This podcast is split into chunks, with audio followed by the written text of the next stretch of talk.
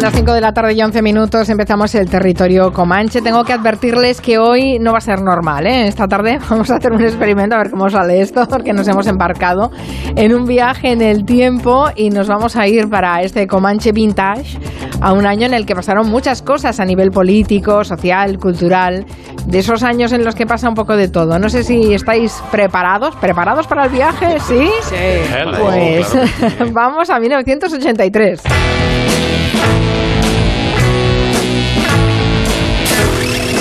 Comanche Vintage. ¡Uja!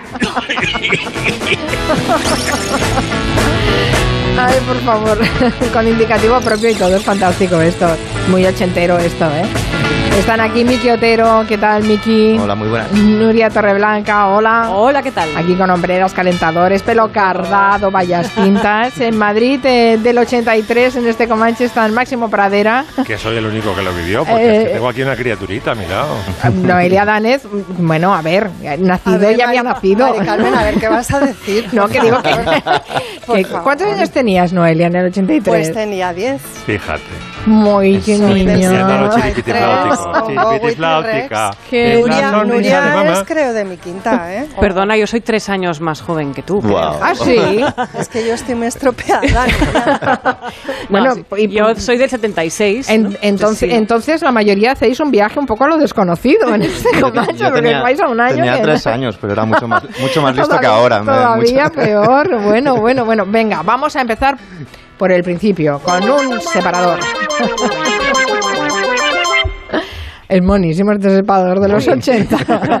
bueno, Miki Otero se ha puesto de corresponsal, ha viajado en su cápsula del tiempo y nos va a informar desde 1983. Sí, yo, o sea, yo no sé qué hago aquí, en realidad, porque lo último que recuerdo es que, que- que compré un Volkswagen Passat, que se parece mucho al DeLorean de Regreso al Futuro. Lo compré en Wallapop, estaba así muy hecho polvo y tal. Y entonces me puse en el asiento de- del piloto a leer un libro que acaba de salir en el 2021, que es Madrid 1983, de Arturo Lezcano. Y de repente aquello empezó como a, a tabletear el coche, a zarandearse y ha aparecido aquí en pleno Madrid 1983 que me han dicho que es un gran año, me han dicho que hay, que hay mucha movida, que me han dicho que, que hay mucho brillo, mucha novedad, pero hay bastante delincuencia también, me he tenido que escapar ya de un par de sitios. Y Tierno Galván, estoy- lo que estoy viendo es que es el, el amo, el amo de la, de la situación, todo el mundo habla de él. Y lo primero que he hecho es sentarme en estos sofás eh, color caramelo del café comercial para calmarme un poco, me he pedido un chocolate y tienen la tele puesta. Y desde que he llegado, a mí lo que me está apasionando es ver los personajes que yo conozco del futuro, cómo hacen sus primeros pinitos, ¿no? He visto que Florentino, por ejemplo, Florentino Pérez, eh, tenía cargos públicos hasta hace nada y ya ha montado su primera inmobiliaria Chispas. Está empezando, yo creo que le va a ir bastante bien. Y están, estoy viendo la tele y está, están con un programa que presenta Carmen Maura y, y que han aparecido Rafael Alberti, Nuria Spert, Doña Croqueta y, ojo, mira quién aparece ahora. Don José Manuel Villarejo es secretario general del Sindicato Profesional de Policía.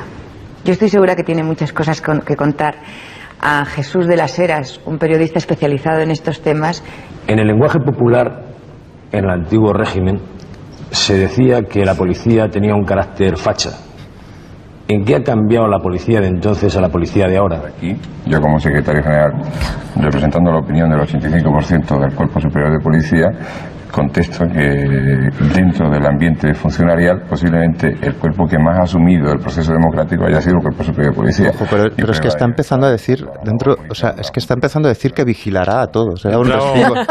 Vigilará a izquierda y derecha. Me ha sonado amenaza, como cuando en una pelea te dicen tranquilo. Me he puesto muy tenso. Pero espera, porque la última actuación es de Grace Jones Anda. y se está acercando a la mesa donde está Villarejo. Os lo digo en serio, sois, sois vuestros ojos ahora mismo. Y está restregándose contra Villarejo. Lo prometo. Tal cual.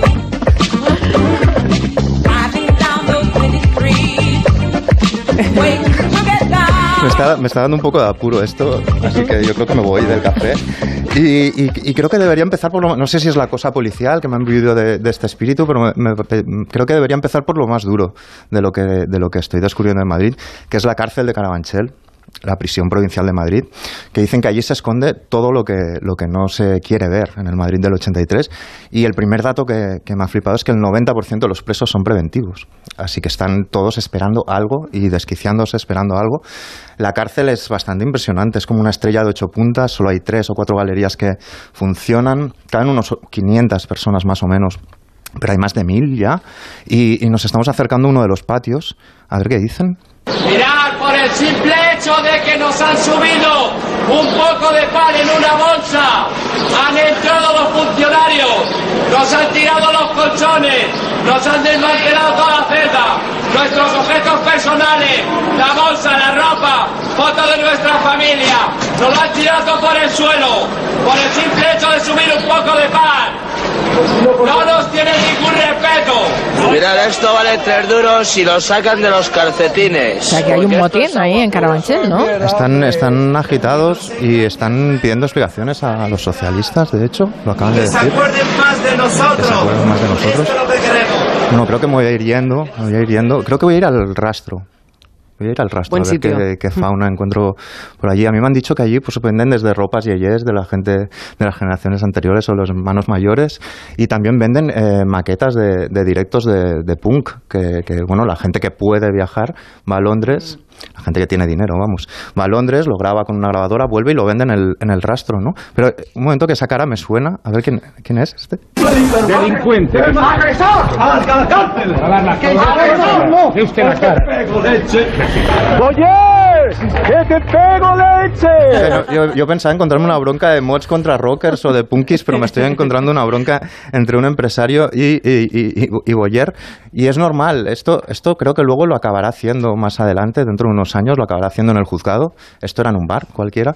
Eh, pero es que es normal porque hace, hace muy poco, el 23 de febrero de este año, han intervenido su empresa, la de Lavajorro, y, y que tenía pues, 400 empresas y como 60.000 empleados. Y la verdad es que es- es- está el tipo bastante intranquilo. Eh, em, creo que voy a buscar otro tipo de fauna rara, de, otro estilo, y, creo que veo por allí a alguien que, que admiro mucho, mm, digamos, lo que compone y su música más que él, que es Fernando Márquez, el zurdo, y va con un adolescente de 14 años que, que se llamará Alaska, creo, ¿no? Y, y me gustaría preguntarte, Fernando, eh, si montaste el grupo aquí, en el rastro. Pues bueno, yo provenía de la prensa marginal. Enrique acababa de dejar a su banda de heavy, donde era el guitarra solista, y Alaska quería hacer un grupo punk y así estrenar su guitarra de flecha. Pululamos unos meses hasta que una mañana dominical en el rastro nos lanzamos, Alaska y yo, a la caza y captura de bajo y batería. Nos encontramos pues a los prestosos de siempre, algunos hoy reciclados y por ello menos prestosos, y nuestro desánimo era un poquitín gordo hasta que... ¿No es ese que es Richard? dijo Alaska. No les voy a decir lo que sé de ellos, la deriva ideológica que tendrán, pero que es bastante curiosa. Sí que les diría que sus discos, algunos de ellos se siguen escuchando. Eh, pero, pero no hay solo músicos y punkis en el rastro. Estoy viendo a un dandy, va muy abrigado para el calor que hace, va increíblemente abrigado, va con bufanda, con abrigo, con unas gafas bastante aparatosas. Es el señor Francisco Umbral. Me voy a acercar, eh, Francisco. Hablaremos de, de tu libro en un momento, pero me gustaría preguntarte antes, ¿cómo es que te da? Es porque incluso en una presentación de un libro tuyo invitaste a los pegamoides, estás saliendo por la tele todo el rato, frecuentas mucho la noche, no sé, no sé si eso es lo normal de un escritor en esta época. Desde que las folclóricas han decidido escribir sus memorias y dedicarse a la literatura, los escritores eh, tenemos que dedicarnos a las variedades. Por eso yo estoy aquí en este matorral. Gracias, Paco. Otro día hablamos de, hablamos de tu libro, no te preocupes, no te preocupes. Eh, lo que sí que, voy a salir ya del rastro ahora un momento porque, porque lo que sí que es bastante grave de lo que he descubierto estando aquí es que hay una cantidad de atracos increíbles. Es decir, solo este año, 818 atracos, que son tres atracos al día. Por lo visto, los comerciales, he hablado con algunos tenderos y por lo visto han pedido armas para defenderse. Les han dicho que no, porque realmente es- esto se convertiría en el Far West. Y me han pasado un- una especie de cinta donde se escucha una especie de conspiración entre, entre un joyero eh, corrupto y un, un tipo que se llama el Nani. Porque la joyería que vamos a atracar es la mía. Original. ¿No? ¡Quietos! ¡Esto es un atraco! ¡Dentro! ¡Deprisa! ¡Tú también, gordo! Bueno, yo me voy, me voy pitando de aquí. Me, me- Mejor, mejor. Voy a, mirar- a meterme en el cine. Qué grande es el cine para relajarme, para evadirme y esta es la película que me encuentro. Me ha dicho tu madre que le has puesto una inyección. Sí, es que tenía mucho dolor. Pero le habrás puesto solo una, ¿no? Claro. Es que es muy raro, faltan cinco ampollas. ¿Qué te pasa en el brazo? Podría inventarme cualquier excusa. ¿Pero para qué? Tarde o temprano te tienes que enterar. La peli es el pico.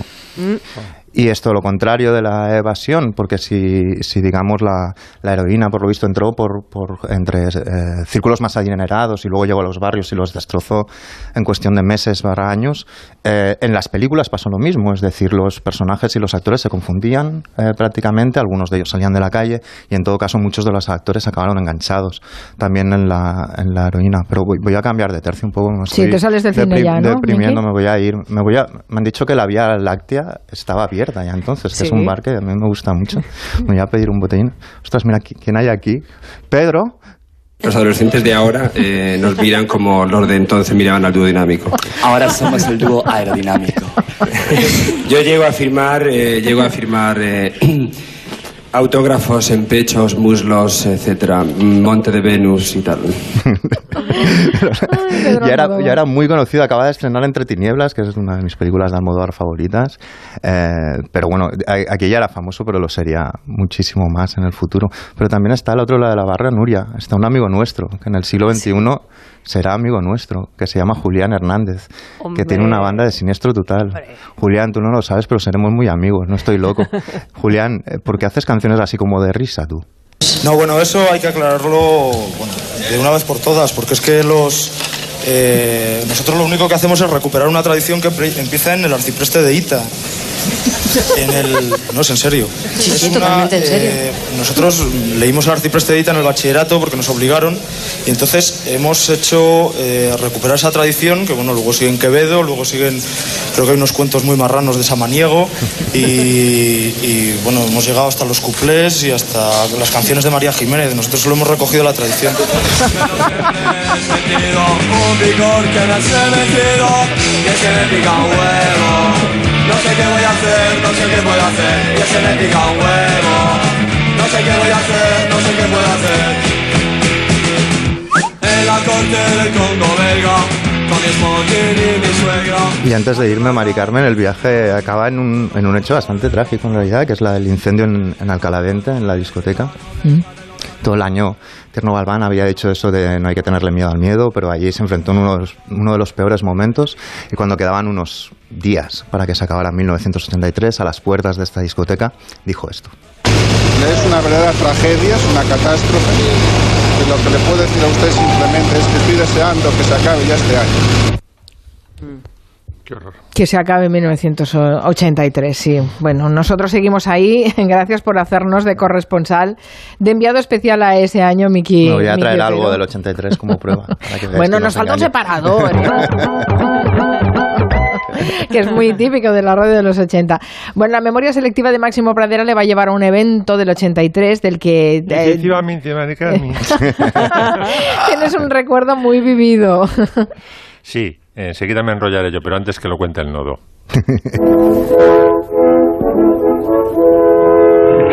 El lunes 7 de marzo de 1983 tuvo lugar la reinauguración del Palacio del Pardo, que fue el hogar del generalísimo Franco desde que terminó nuestra gloriosa cruzada hasta el mismo día de su fallecimiento.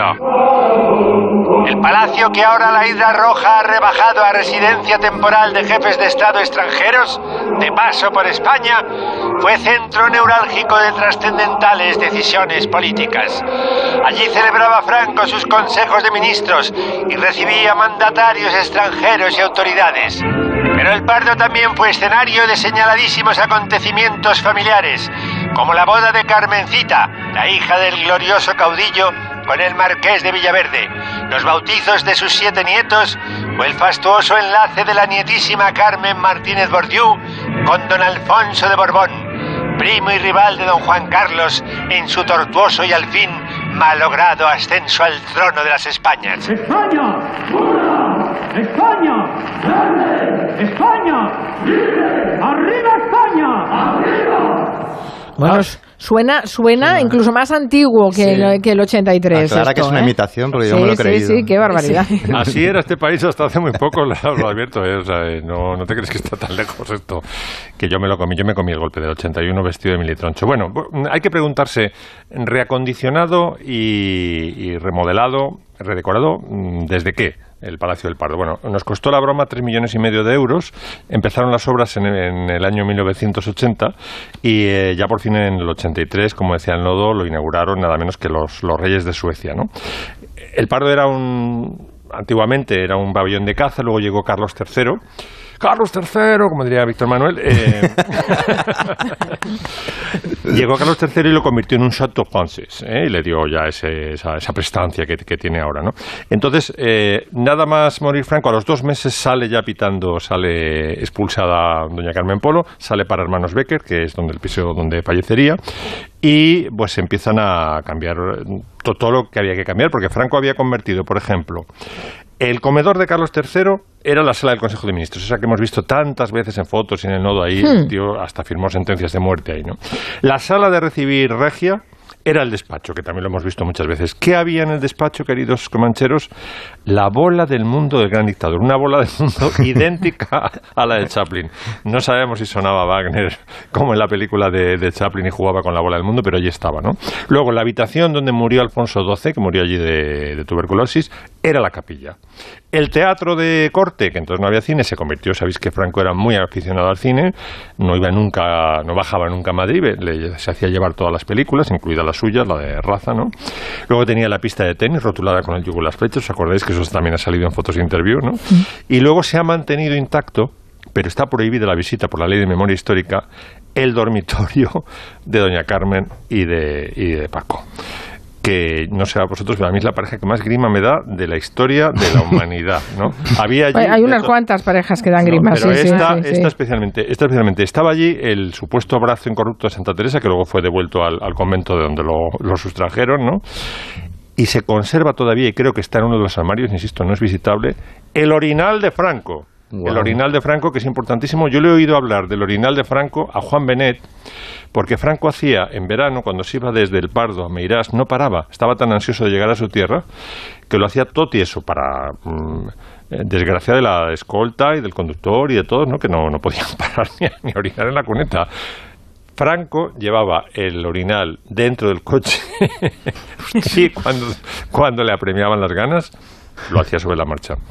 Y Juan Benet, en una, en una detención que tuvo para ver unas obras de, no me acuerdo si era el pantano de Borma, un pantano que estaba haciendo él, dice que se abrió la puerta y que entrevió el orinal de Franco en el suelo del, del Rolls Royce de Franco. Y voy a parar porque voy- os voy a hacer a vomit- pues voy a hacer Sí, vomitar. sí, que lo estaba pensando ahora Claro, mismo, claro, sí. Es que me, me- me enrollo, me dejáis, me dejáis. no- Qué fuerte. muy fuerte. El, Bueno. el ori- el orinal de su excelencia. Ah, O sea que lo que hicieron fue que lo, re- lo reacondicionaron todo, lo cambiaron todo de sitio, ¿no? En esa. Absolutamente todo. Y lo estrenaron, ya te digo, Carlos En- Gustavo y Silvia. 21 de marzo de 1983 fue la primera visita. Bueno, pero cuántas cosas estamos descubriendo que pasan en el 83. Después eh, de una pausa con Nuria Torreblanca, hacemos un tocata. Venga, que es muy de la época también. Julia en la onda presenta Comanche Vintage. Movistar Prosegur Alarmas presenta una alarma que no es solo una alarma. ¿Y si algo anda mal por casa? Reacciona de forma inmediata ante una emergencia, dándote asistencia en menos de 29 segundos y llamando por ti a la policía. ¿Y todo esto por cuánto? Ahora la tienes al 50% durante 6 meses contratándola antes del 31 de octubre. Consulta condiciones en tiendas Movistar o llamando al 900 200 730. Cariño, ha llamado tu hermano, que le han pasado del ERTE al ERE sin avisar. ¿Qué dices? ¿En qué va a hacer? Es de legalitas y dice que sus abogados ya se han puesto con ello. ¿A ti te han dicho algo en tu trabajo? No, todavía nada. Igual es mejor que vayamos llamando. Adelántate a los problemas, hazte ya de legalitas. Y ahora por ser oyente de Onda Cero y solo si contratas en el 900 100 661, ahórrate un mes el primer año. Del 6 al 16 de octubre celebramos la tercera fiesta de la vendimia de Onda Cero en la denominación de origen La Mancha. Con este motivo, los programas Más de Uno, Julia en la Onda, La Brújula, Por fin no es lunes, Gente Viajera y Onda Agraria realizarán sus programas en directo desde diferentes localidades de La Mancha, con el patrocinio del Consejo Regulador de la Denominación de Origen La Mancha. Colaboran Junta de Comunidades de Castilla-La Mancha, Diputación Provincial de Ciudad Real, Ayuntamiento de Alcázar de San Juan, Decop Baco, Bodegas Campos Reales, Cooperativa Virgen de las Viñas y Ruta del Vino de La Mancha. Del 6 al 16 de octubre, fiesta de la vendimia de Onda Cero en la denominación de origen La Mancha. Te mereces esta radio. Onda Cero, tu radio. Ah, cómo echo de menos el veranito. Voy a ver cómo está mi casa de la playa. Perfecto, todo bien. Hicimos bien en ponernos la alarma ahí, porque ahora que la dejamos tanto tiempo vacía, da mucha tranquilidad tenerla para que no se nos meta nadie. Confía en Securitas Direct, la compañía líder en alarmas que responde en segundos ante cualquier robo o emergencia. Securitas Direct, expertos en seguridad. Llámanos al 945 45 45 o calcula en securitasdirect.es.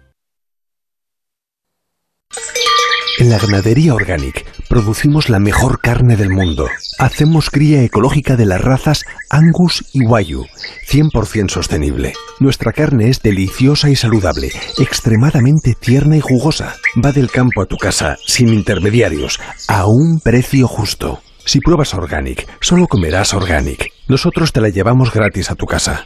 Haz tu pedido en el 910-2010, 910-2010 o carneorganic.com. Organic, la mejor carne del mundo. No sé tú, pero después de meses con la dichosa mascarilla me he dado cuenta de que todos tenemos la mirada bonita, los ojos misteriosos, pero que realmente la belleza se juega en la boca, ¿a que sí? Totalmente de acuerdo. Es que la boca es salud, es estética, es fundamental. Habla de ti. Sí, yo voy a preparar mi sonrisa para el final de las mascarillas. ¿Y yo? No te olvides de tu boca. Volveremos a sonreír. Confía en tu dentista. Colegio de Odontólogos y Estomatólogos de Madrid. John Ram, el número uno del mundo, vuelve al Club de Campo Villa de Madrid para intentar ganar su tercer título en uno de los torneos más prestigiosos del mundo. Vive el Acciona Open de España Presented by Madrid del 7 al 10 de octubre. Compra ya tus entradas en accionaopen.com. No te lo pierdas. Es la hora de los ofertones de Ahorra Más y de llevarse el salmón por medios o enteros por solo 6,98 euros el kilo. ¡Qué ofertón! No es el único, porque tenemos el jamón cocido extra Alipende por solo 4,99 euros el kilo y más de 700 productos en oferta con los ofertones de Ahorra Más. Practica el ahorro Ahorra Más. Compramos tu Rolex de acero de los años 70 y 80. Especialistas en Rolex desde hace 30 años. Compramos tu Rolex de acero de los años 70 y 80. Pagamos el mejor precio. Compramos tu Rolex de acero de los años 70 y 80. 915346706. Plaza San Juan de la Cruz 9. 915346706. No lo olvides. Compramos tu Rolex de acero de los años 70 y 80. Para los que quieren ser libres. Para los que quieren todo y lo quieren ya. Para los que son unos campeones. O para los que creen que esto es cuestión de magia. Para todos, We Will Rock You. El musical producido por la banda Queen llega al Gran Teatro CaixaBank Príncipe Pío. Entradas en la estación.com. Porque el show debe continuar.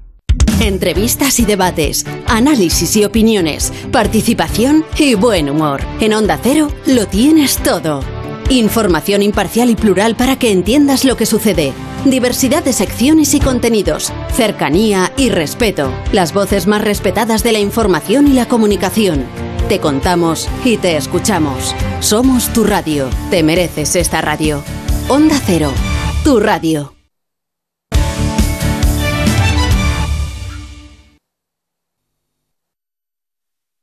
Estamos haciendo un invento que es un territorio comanche vintage. Nos hemos ido a 1983 inspirados en una novela, Madrid 1983, de libros del CAO, escrito por Arturo Lezcano. Y ya les anunciaba que, bueno, hemos eh, visto algunos testimonios de la época, pero es que tenemos hasta nuestra propia lista de éxitos musicales.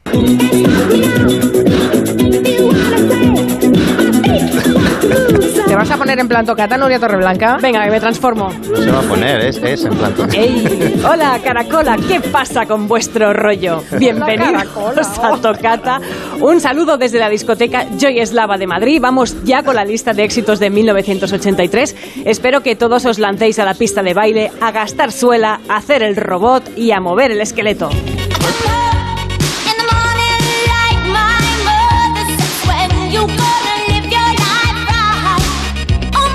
Bueno, bueno, Cindy Lauper.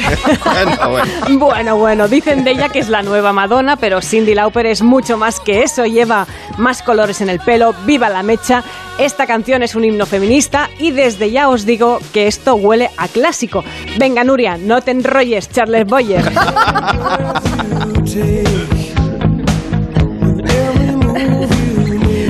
Uy, uy, uy, uy, nos ponemos tiernos. Esta es la canción de amor perfecta de 1983, Every Breath You Take de Police. Las parejas bailan agarrado con ella. Estos son tiempos en los que la gente, a ver, mucho inglés no sabemos y no nos hemos dado cuenta de que en realidad esta canción es la amenaza de un acosador, pero que no te enteras, Contreras. Bueno, vamos con otro éxito de la lista.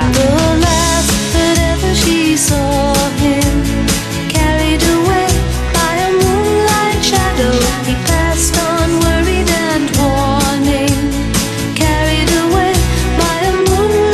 de Mike Caulfield, el de la canción del exorcista, que está a punto de mudarse a Ibiza, donde va a pasar varios años. Por lo visto, que tonto no es Mike Caulfield, alucinas pepinillos con él. Sobre Moonlight Shadow, no descartéis que en el futuro un grupo español que se llamará Mago de Oz haga una versión de esto. Esta canción, colegas, habla de un crimen, pero claro, estamos en 1983 y todavía pues no, no lo sabemos y, y estamos todavía ahí con el impacto del crimen de los marqueses de Pero bueno, vamos a hablar de cosas más alegres.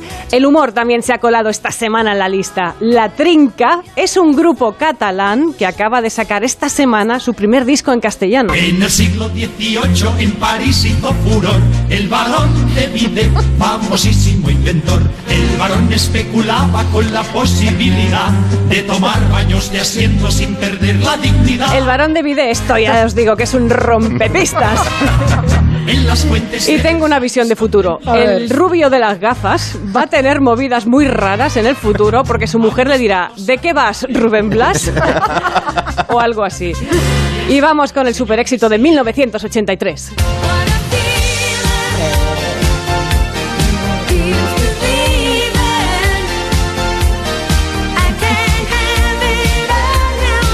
La canción de Flashdance, la película del momento, una canción que te da ganas de vivir la doble vida de la protagonista de la peli. Soldadora de día y bailarina de noche. ¡Ay, qué risa, tía Felisa! Bajan puestos en la lista el Cadillac solitario de Loquillo, el barco a Venus de Mecano y las perlas ensangrentadas de Alaska y Dinarama, porque alguien de la movida madrileña arrasa. Estrella invitada,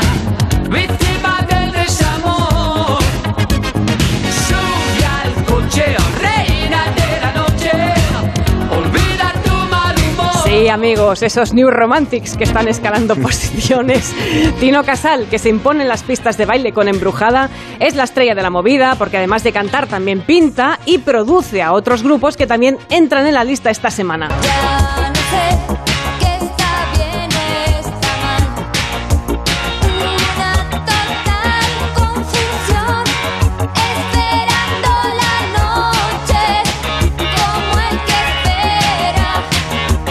Este grupo que se llama Video vienen de Murcia, como Pedro Vera, y dicen que la noche les confunde, que la noche no es para ellos. ¿Tendrán más éxitos? ¿Tendrán una larguísima carrera de canciones?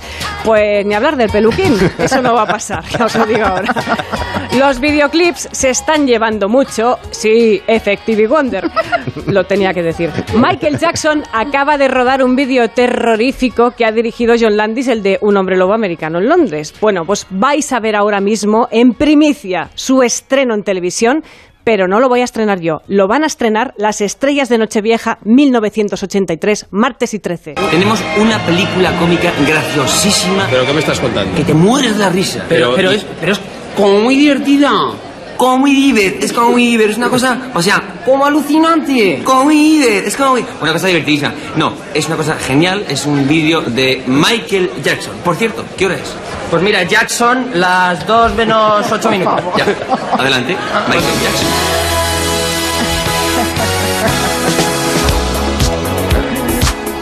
Qué miedito da este vídeo, por cierto, esta primera vez que acabamos de ver el vídeo, ¿no estáis un poco ahí mmm, Qué muertos sorpresa. miedo, Sí, qué sí, miedo, sí, qué miedo. tremendo. Pero no Bueno, hagamos spoilers. No hagamos spoilers.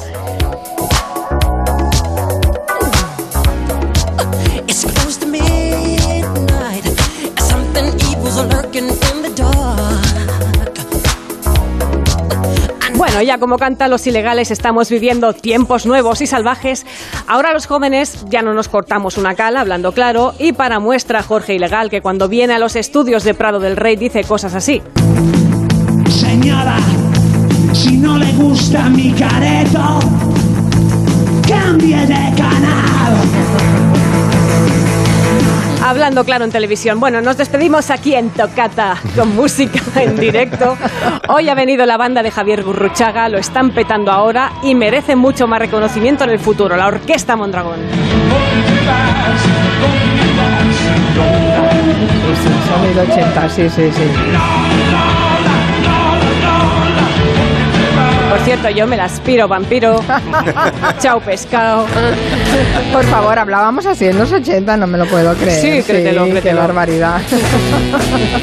Sintonizan el territorio Comanche de Gelo en su edición vintage. No se asusten, su radio funciona perfectamente. Somos nosotros los que hoy viajamos a 1983. Bueno, lo que vamos a hacer es un poco regreso al futuro ahora, porque con Noelia Danet eh, vamos a conocer un poco más en profundidad una de las estrellas de la tele más importantes del 83, eh, que fue, eh, hombre, la que nos ha contado buena parte de los poemas, de los cuentos y de muchas niños. cosas, ¿no? A todos los niños. Gloria Fuertes. Pues sí, Gloria estaba, bueno, ella estaba en la tele desde hace algún tiempo, o sea que eh, en el año 1983 podemos decir que Gloria es una estrella de televisión absolutamente consolidada. Ha tenido programa propio, un globo, dos globos, tres globos, y, y la, ahora... la letra era suya. La letra, la música, creo que la melodía también la entonó, la entonó y encontró un músico que se la escribiera. Y ahora ya pues está sobre todo en la Cometa Blanca. Creo que ahí justamente la encontramos esta tarde, ¿no? Nací en Madrid, soy gata. Soy gata neta y nata. Mi comida es una lata. Mi vida es una lata. Siempre meto la pata y nunca cazo rata. Y me gusta la nata, aunque nunca me hocico la cata. Empezaré hablándoos de mi familia. Mi padre era un gato pardo, mi madre una gata fina. Yo nací con mis hermanos en la cocina. Mi madre era tigrada, muy atildada, de Valladolid, limpia y brillante. Mis padres, además de guapos, eran muy buenos. Una vez les dieron una medalla y todo, porque eran muy buenos. Así me enteré que mi madre era premio de natalidad. ¿Qué será eso de la nata? Me dije.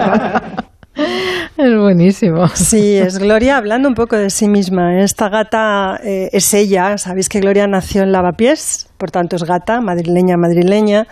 Es una niña de la posguerra, mm, con una infancia difícil, muy complicada, porque su madre murió muy pronto. Es difícil saber exactamente en qué momento, porque antes de ser estrella televisiva, si os cuento que Gloria Fuertes fue eh, poeta, poeta de poesía de adultos, y escribió muchos poemas titulados Autobiografía, en los que ella habla de sí misma y cuenta su historia, pero es verdad que va cambiando datos, de manera que hay ciertos aspectos de su pasado que resultan un tanto confusos y que ella nunca se preocupó de aclarar, más bien jugó con la confusión y la poetizó.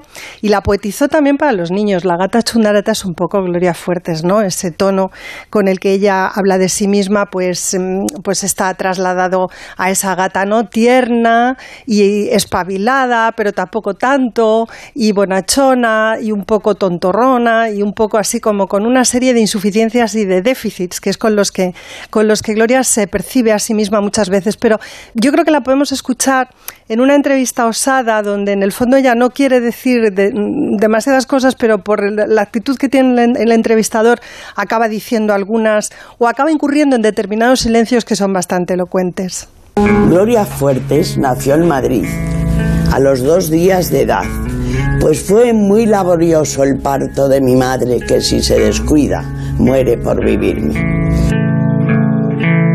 A los tres años ya sabía leer. A los seis ya sabía mis labores. Yo era buena y delgada, alta y algo enferma. A los nueve años me pilló un carro. A los 14 me pilló la guerra. A los 15 se murió mi madre. Se fue cuando más falta me hacía. Aprendí a regatear en las tiendas y a ir a los pueblos por zanahorias.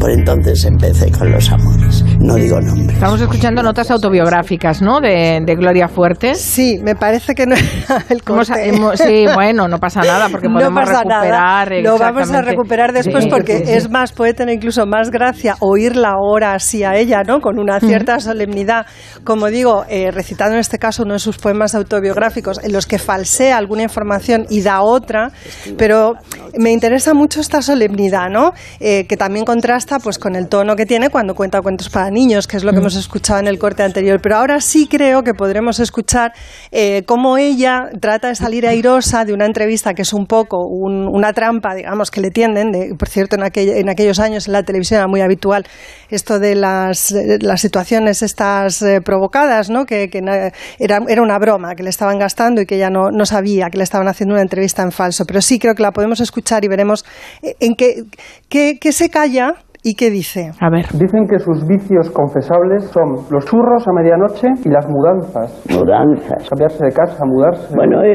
pero no por mi gusto. Pero eso que le encanta eso de organizar todos los Uy, que va, camiones. me odio, lo odio. Además nunca lo he hecho, me lo hacía. No, que por circunstancias sí me he mudado de casas, pero no muchas. Pero no le encanta lo de cambiar, lo de No, bajar no, los muebles. no, uy, no, lo odio. Ah, pensé que, le enca- que lo que más le gustaba era eso de meter los libros en caja. Lo que más me gusta es querer a la gente que me ¿Le agrada que pongan su figura en el Museo de Cera de No, no me gustaría. ¿Pero lo, está expuesta ya? No, no, ni, ni me interesa que esté. Sí que está expuesta, está con su, sin su consentimiento está. No, no, no está. Creo que sí que está. Que no, hombre, no, que no, que no soy Lola Flores, que soy Gloria Fuerte. Esa- esa- creo que es Ramón Arangüena, ¿no? Máximo Sí. Pradera, que sí, que ponía en, eh, sí, sí, hacía encerronas a los, Bueno, a pero los ama- invitados. encerronas amables. Sí, encerronas amables, el pero que claro, los desconcertaba muchísimo porque claro, es que iba con unos cuestionarios que nada tenía que ver. Tremendos. Y la cara de Arangüena mientras está haciendo las preguntas al entrevistado es tremenda. Porque, Mm. claro, eh, no solamente es lo que les pregunta, sino el gesto con el que lo hace, ¿no? Que eh, a ellos les produce una perplejidad porque de pronto bosteza, hace como que se queda dormido. Sí, sí, sí. a, Gloria, a Gloria realmente la puso en una situación tanto delicada, hasta el punto de que se sacó un cigarrillo y se lo prendió, que probablemente no era algo que, que llevara a ella preparado, ¿no? Hacer en este caso.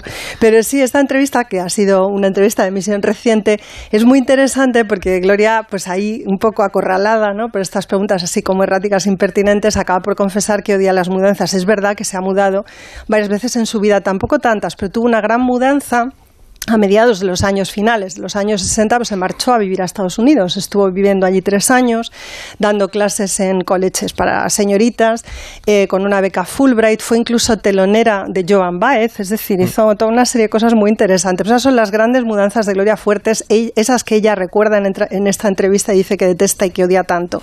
Pero lo que probablemente no sabéis es que mm, más que las mudanzas, lo que a Gloria no le gustaba, no hasta el punto de odiarlo, pero sí de no gustarle, incomodarle y a partir de cierto momento, por aquí, por mediados de la década de los 80, es decir, justo ahora, en, este momento en el que estamos, cuando es una superestrella de televisión, lo que no termina de gustarle del todo son los niños.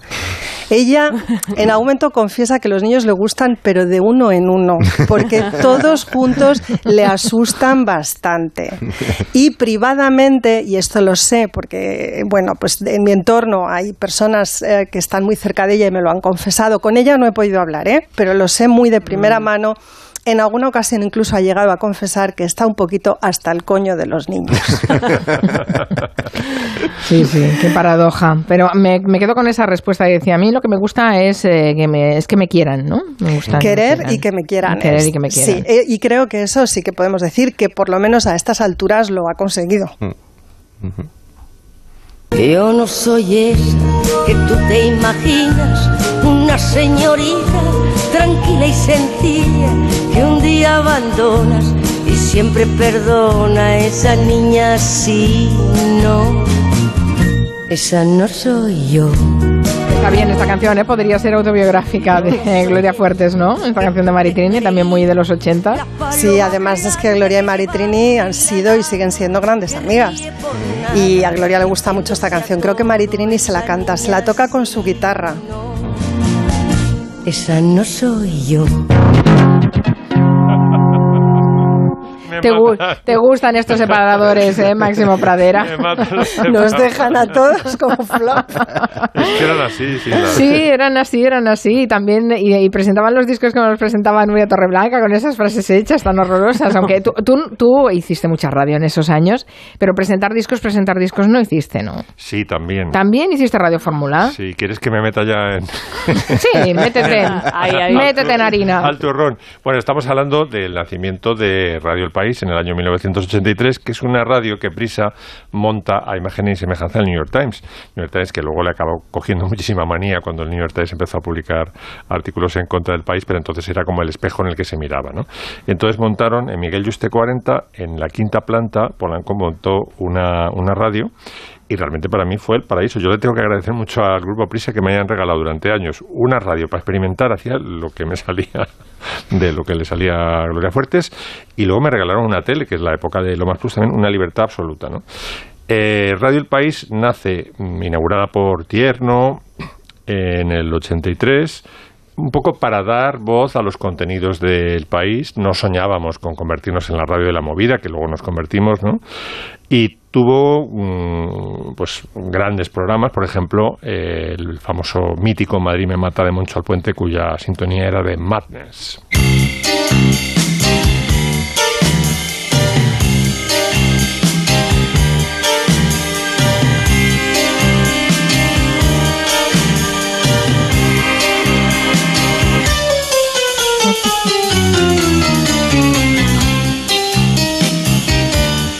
La sintonía es buenísima, como sintonía de radio, ¿eh? Buenísima, no, te- tenía muy buena...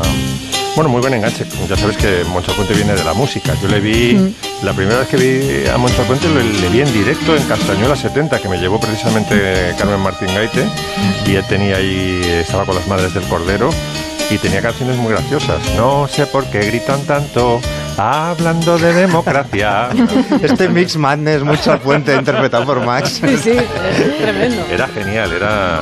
Hombre, El, el adelante hombre del 600 era de, de Moncho al Puente, ¿no? Sí, sí, sí. Sí, sí, la hemos cantado todos esa canción. Adelante Entonces, hombre del Moncho, 600. Moncho Alpuente, que era un hombre muy de teatro, tenía en el cajón un musical escrito que se llama La Reina del Nilo, que era muy caro de producir. Y entonces en Radio El País le pagaban mucho, porque llegó ya de estrella, co- además hizo, copresentó con Carmen Maura, que de la que hablaba antes eh, Nuria, me parece, ¿no? O fue Miki, no me acuerdo. Miki. Sí, la entrevistadora, también conocida como la entrevistadora de, de Villarejo. De Villarejo, Sí. exactamente. Pues eh, hicieron el Madrid me mata. Al principio arrancó solo Moncho, pero luego enseguida el tándem eh, Carmen Mora y Moncho y ganó mucha pasta. Entonces dice, bueno, pues ahora que gana suficiente dinero, voy a poner en pie la Reina del Nilo, que era el- su gran sueño, ¿no? Y se pegó una hostia de cuello vuelto. La estrenó en el Teatro Albéniz, pero claro, tuvo que dejar la radio y dejó un hueco en el programa, en Radio El País, en el programa Despertador, y entonces eh, Pepo Baviano, que era el director de la emisora, me dijo, ¿quieres eh, presentar tú? Para mí era una presión brutal, porque claro, Moncho era, era ¿Qué edad- mítico. Era qué mítico edad tenías. Max, ahí?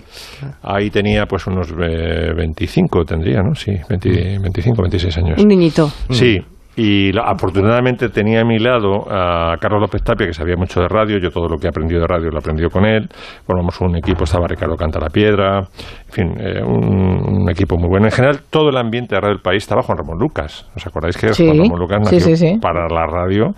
Nació prácticamente allí, aunque él había hecho antes, ¿no? Pero ahí es donde se consolidó. Estaba Luis Fernández, que luego fue presidente de la corporación. En fin, había José Miguel Contreras, que luego fue cofundador de Globo. Había gente ahí muy, muy notable, ¿no? Entonces acepté el reto pensando que con mi humor eh, así de adolescente, pues nos iban a escuchar en colegios mayores nada más. Pero claro, se formó una química ahí entre Carlos, eh, Igor y eh, otros colaboradores que teníamos ahí, y el- la suma de las partes pues eh, fue superior a las partes individuales, y entonces eh, se convirtió en un programa muy influyente políticamente. Hacíamos fundamentalmente una revista de prensa con una con una mm, entrevista donde había que pasar un test, las entrevistas también se convirtieron en bastante originales y tal, ¿no? Y elegí como sintonía, no llegué a, a igualar a Moncho al Puente, pero elegí un tema de Duke Ellington que se llama The Mush.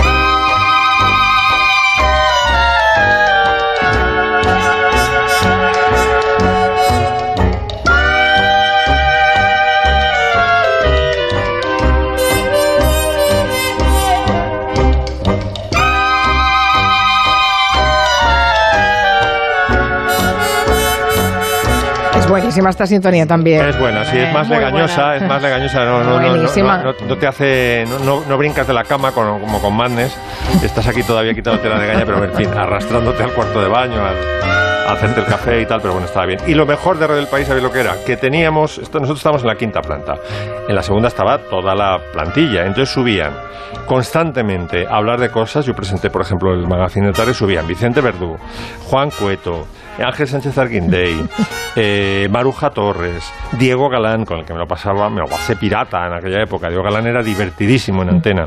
Eh, no sé, José, eh, José Ramón Pérez Zornia, que luego fue director de la tele de Asturias, me parece, que sabían todos los entresijos de televisión. Y eso era, claro, un privilegio tener a todas las firmas de mm, Vicente, también subió alguna vez y tal. Todas las firmas que admirábamos en los años 80 del país, subiendo, tenías a lo mejor media hora para ti, tres cuartos de hora, hablando del tema que, que hubiesen elegido. ¿no? Ese fue, aparte del poder experimentar con eh, la radio creativa, la radio visual que me enseñó a hacer Carlos, eh, el gran privilegio de Radio El País fue tener eh, todo el talento del diario casi todos los días en la quinta planta. David García Senjo a través de Twitter nos dice que una de las casas en las que vivió Gloria Fuertes la hizo la primera arquitecta española Matilde Ucelay.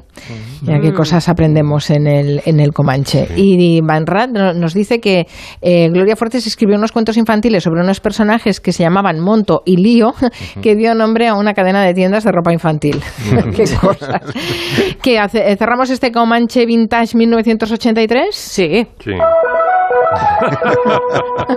Ay, por favor, este Estos son, separado. son separadores de publicidad, yo me Sí, acuerdo sí, sí. perfectamente de publicidad. Bueno, pues el- eh, la manera de cerrarlo es mandando a los niños a la cama. Sí. Así que os dejo con Casimiro. Fuera calcetines, me pongo el pijama, me cuelgo la ropa, preparo la cama.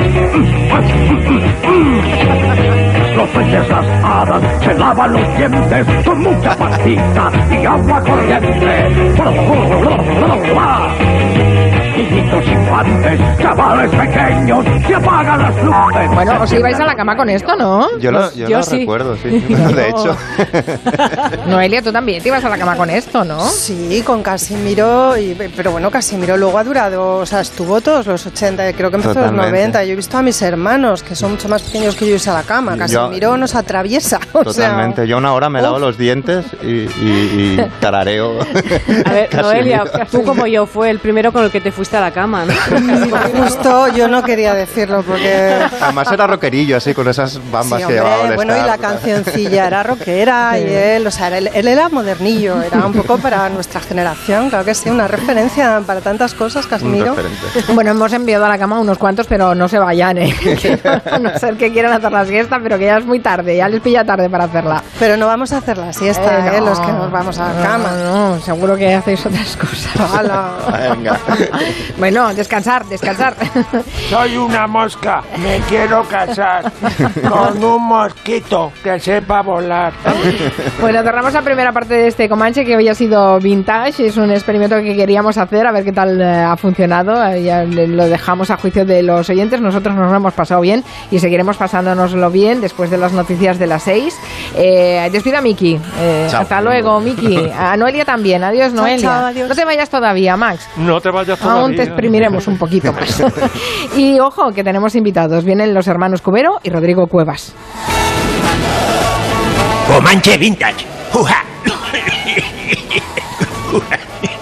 Para que no se te olviden los premios del 11 del 11 de la 11, te lo ponemos muy facilito. ¿Cuántos millones tiene el premio mayor? 11. ¿Cuántos premios hay de un millón? 11. 11 del 11 de la 11, con un premio de 11 millones y 11 premios de un millón. Ya está a la venta el cupón del sorteo 11 del 11 de la 11, el día que recordarás siempre. 11. Juega responsablemente y solo si eres mayor de edad. Julia en la onda.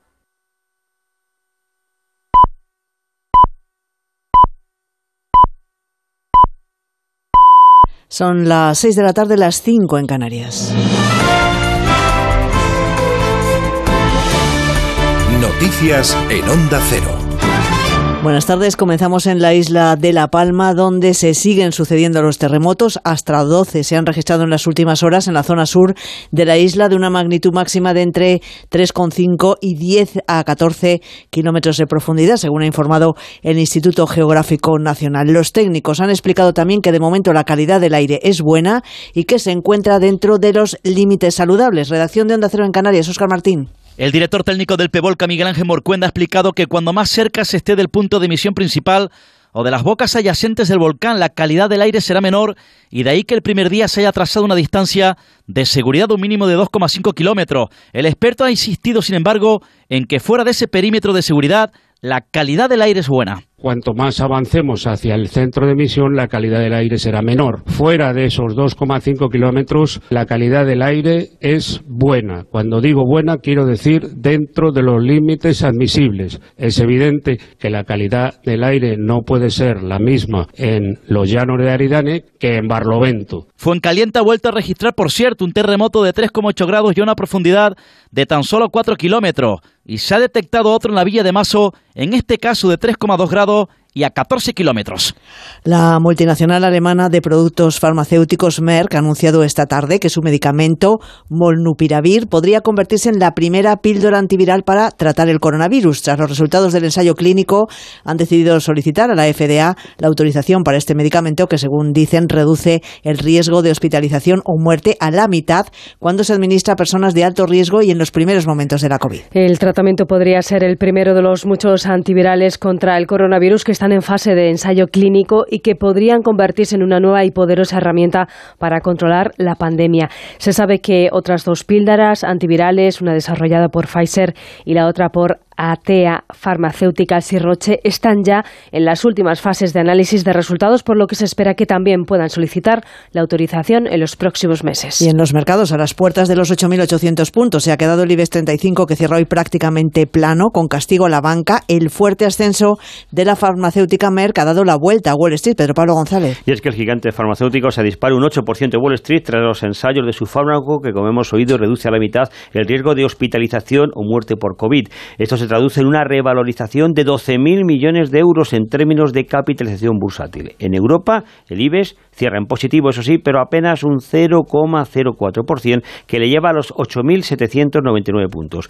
Esto no impide que en la semana pierda un 0,83 y en el año acumula todavía una subida del 8,99. Y eso que hoy con los valores relacionados con el turismo se han disparado por el regreso paulatino a la normalidad. Melia Hoteles gana un 5,8 y la aerolínea IAG un 5,4. Por el contrario, los valores con un comportamiento más cíclico, más ligados al ciclo económico, figuran en los más castigados. ArcelorMittal abajo un 4,8, al igual que toda la banca, que son los que más puntos restan al IBEX, con Sabadell dejándose un 2,2 y CaixaBank 1,8. Los últimos estudios confirman la desigualdad en el ritmo de vacunación que existe en los distintos países del mundo. En medio centenar, la tasa de vacunación ni siquiera llega al 10% y eso con apenas una dosis. Son datos del portal especializado Our World in Data. Diana Rodríguez. La mayoría de los países que no han alcanzado ni el 10% de vacunados entre su población, que era uno de los objetivos de la OMS para septiembre, son africanos, en concreto tres de cada cuatro. Según el portal especializado Our World Data, los más rezagados son República Centroafricana, Sudán del Sur o Camerún y entre los asiáticos Papúa Nueva Guinea o Vietnam.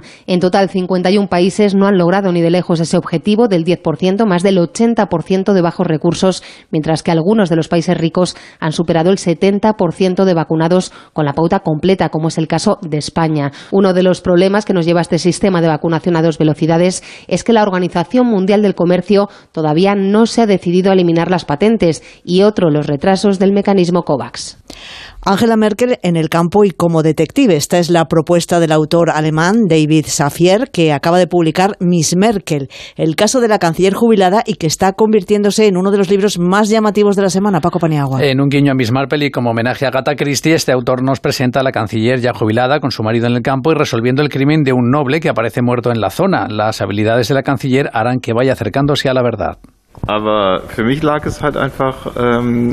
Bueno, pues efectivamente hay mucha gente que no se esperaba que dedicase esta novela a la señora Merkel jubilada. Pero a mí me parece un tema bastante cercano porque la señora Merkel eh, sobre todo tiene unas eh, capacidades eh, adecuadas para un detective. Bueno, Miss Marple está jubilada, la señora Merkel jubilada, ¿por qué no se va a dedicar a ser detective? Merkel dirigió Alemania con mano firme, ahora no le temblará el pulso para resolver el caso de un asesinato, afirma David Safier, cuyo libro publica Seis Barrales, uno de los autores más leídos en Alemania. Así terminamos, volvemos con más noticias aquí en Onda Cero a las 7 de la tarde, las 6 en Canarias. Como el perro y el gato, un espacio dedicado a las mascotas. Los animales están enfermos, tienen patologías, tienen Mira, cosas una raras. cosita, Carlos, es un poco... Un animal con nistagmo, evidentemente Para hay que valorar. resolver todas tus dudas. Carlos Josepo Hernández Pérez nos pregunta por qué a los perros. Y eso es importantísimo, porque un animal que tiene artrosis, lo que debe Como hacer el es. perro y el gato, con Carlos Rodríguez. Seguimos con más consultas en Como el perro y el gato. Sábados a las 3 de la tarde, domingos a las 2 y media y siempre que quieras en la app y en la web de Onda Cero. Patrocinado por Menforsan, los especialistas en cuidados, higiene y cosmética natural para las mascotas. Te mereces esta radio. Onda Cero, tu radio. Si piensas que defender los derechos humanos empieza por defender el derecho a la vida, por fin hay debate. Nace un periódico independiente, profesional, en abierto, respetuoso y con valores. Ya era hora. Eldebate.com, la actualidad desde los principios. ¿Qué tal, papá? Bueno, me ha llamado Jorge, el inquilino, que le han hecho ahora un ERTE y con esta situación no sabe si va a poder pagar. Quiero ayudarle, pero no sé si me pillo los dedos. Papá, ya te lo he dicho. Hazte de legalitas como nosotros, que con una llamada te dicen las opciones que tienes. Adelántate a los problemas, hazte ya de legalitas. Y ahora por ser oyente de Onda Cero, y solo si contratas en el 900-100-661, ahórrate un mes el primer año. La voz continúa imparable. ¡Qué locura, ¿no? Lo más visto de la noche del viernes. Estar en ese escenario tan solo. Pone, ¿no? Los mejores están por llegar. La voz, hoy a las 10 de la noche en Antena 3. La tele abierta. Adiós, muchas gracias. No me extraña que toda la gente a la que pregunté antes de instalarme la alarma me recomendara Securitas Direct. Se me ha olvidado desconectar la alarma y en segundos ya me estaban llamando. Da mucha tranquilidad saber que si pasa cualquier cosa siempre tienes a alguien para ayudarte. Confía en Securitas Direct, la compañía líder en alarmas que responde en segundos ante cualquier robo o emergencia. Securitas Direct, expertos en seguridad. Llámanos al 945 45 45 o calcula en securitasdirect.es. Música, danza, teatro, cine, exposiciones, rutas urbanas y actividades para todos los públicos. Ven a celebrar la Hispanidad 2021. Del 28 de septiembre al 12 de octubre en plazas, teatros y calles. Todos los acentos caben en Madrid. Comunidad de Madrid. Descubre Gran Madrid, el nuevo suplemento diario de El Mundo. Toda la actualidad, reporterismo, entrevistas y agenda de ocio de Madrid. Vive Madrid a lo grande con el nuevo suplemento de El Mundo Gran Madrid. Búscalo en tu kiosco, gratis todos los días con El Mundo. Hola, si buscas estar siempre en la mejor compañía, con asistencia médica integral, alimentación variada y adecuada, actividades de ocio diarias y en modernas y abiertas instalaciones, solicita tu oferta personalizada en el 924 24 25 o en vallesol.es. Vallesol, la residencia que te mereces. Si desde hace meses pasas más tiempo en casa, podrías pasar más tiempo tumbado en un colchón de las tiendas Omnium. Porque si tu colchón va a cumplir 10 años, ya no es un colchón, es un viejo colchón. Flex Tempur Vultex Picolín. Los mejores colchones a los mejores precios. 14 tiendas Omnium en Madrid. Encuentra la tuya en la tienda omnium.es. ¡Noticia! ¡Noticia! En España los precios de los coches de ocasión suben, suben, suben. En Ocasión Plus los precios bajan. En Ocasión Plus liquidamos 2.000 coches a precio de coste. Solo hasta fin de mes. Visítanos. Ocasión Plus, nueve centros en Madrid. Localiza tu centro más cercano en ocasiónplus.com. Abierto sábados y domingos. Home, mesón, dom, spiti, vivienda. Hay muchas formas de decir vivienda, pero solo una de venderla rápida y con garantías. Vivienda 2. Visita la web vivienda2.com. Descubrirás por qué Vivienda 2 es la agencia mejor valorada por los usuarios de Google. Además es la única que tiene dos certificados de calidad. Recuerda vivienda2.com, el 2 con número. Para los que quieren ser libres. Para los que quieren todo y lo quieren ya. Para los que son unos campeones. O para los que creen que esto es cuestión de magia. Para todos, We Will Rock You. El musical producido por la banda Queen llega al Gran Teatro CaixaBank Príncipe Pío. Entradas en laestacion.com.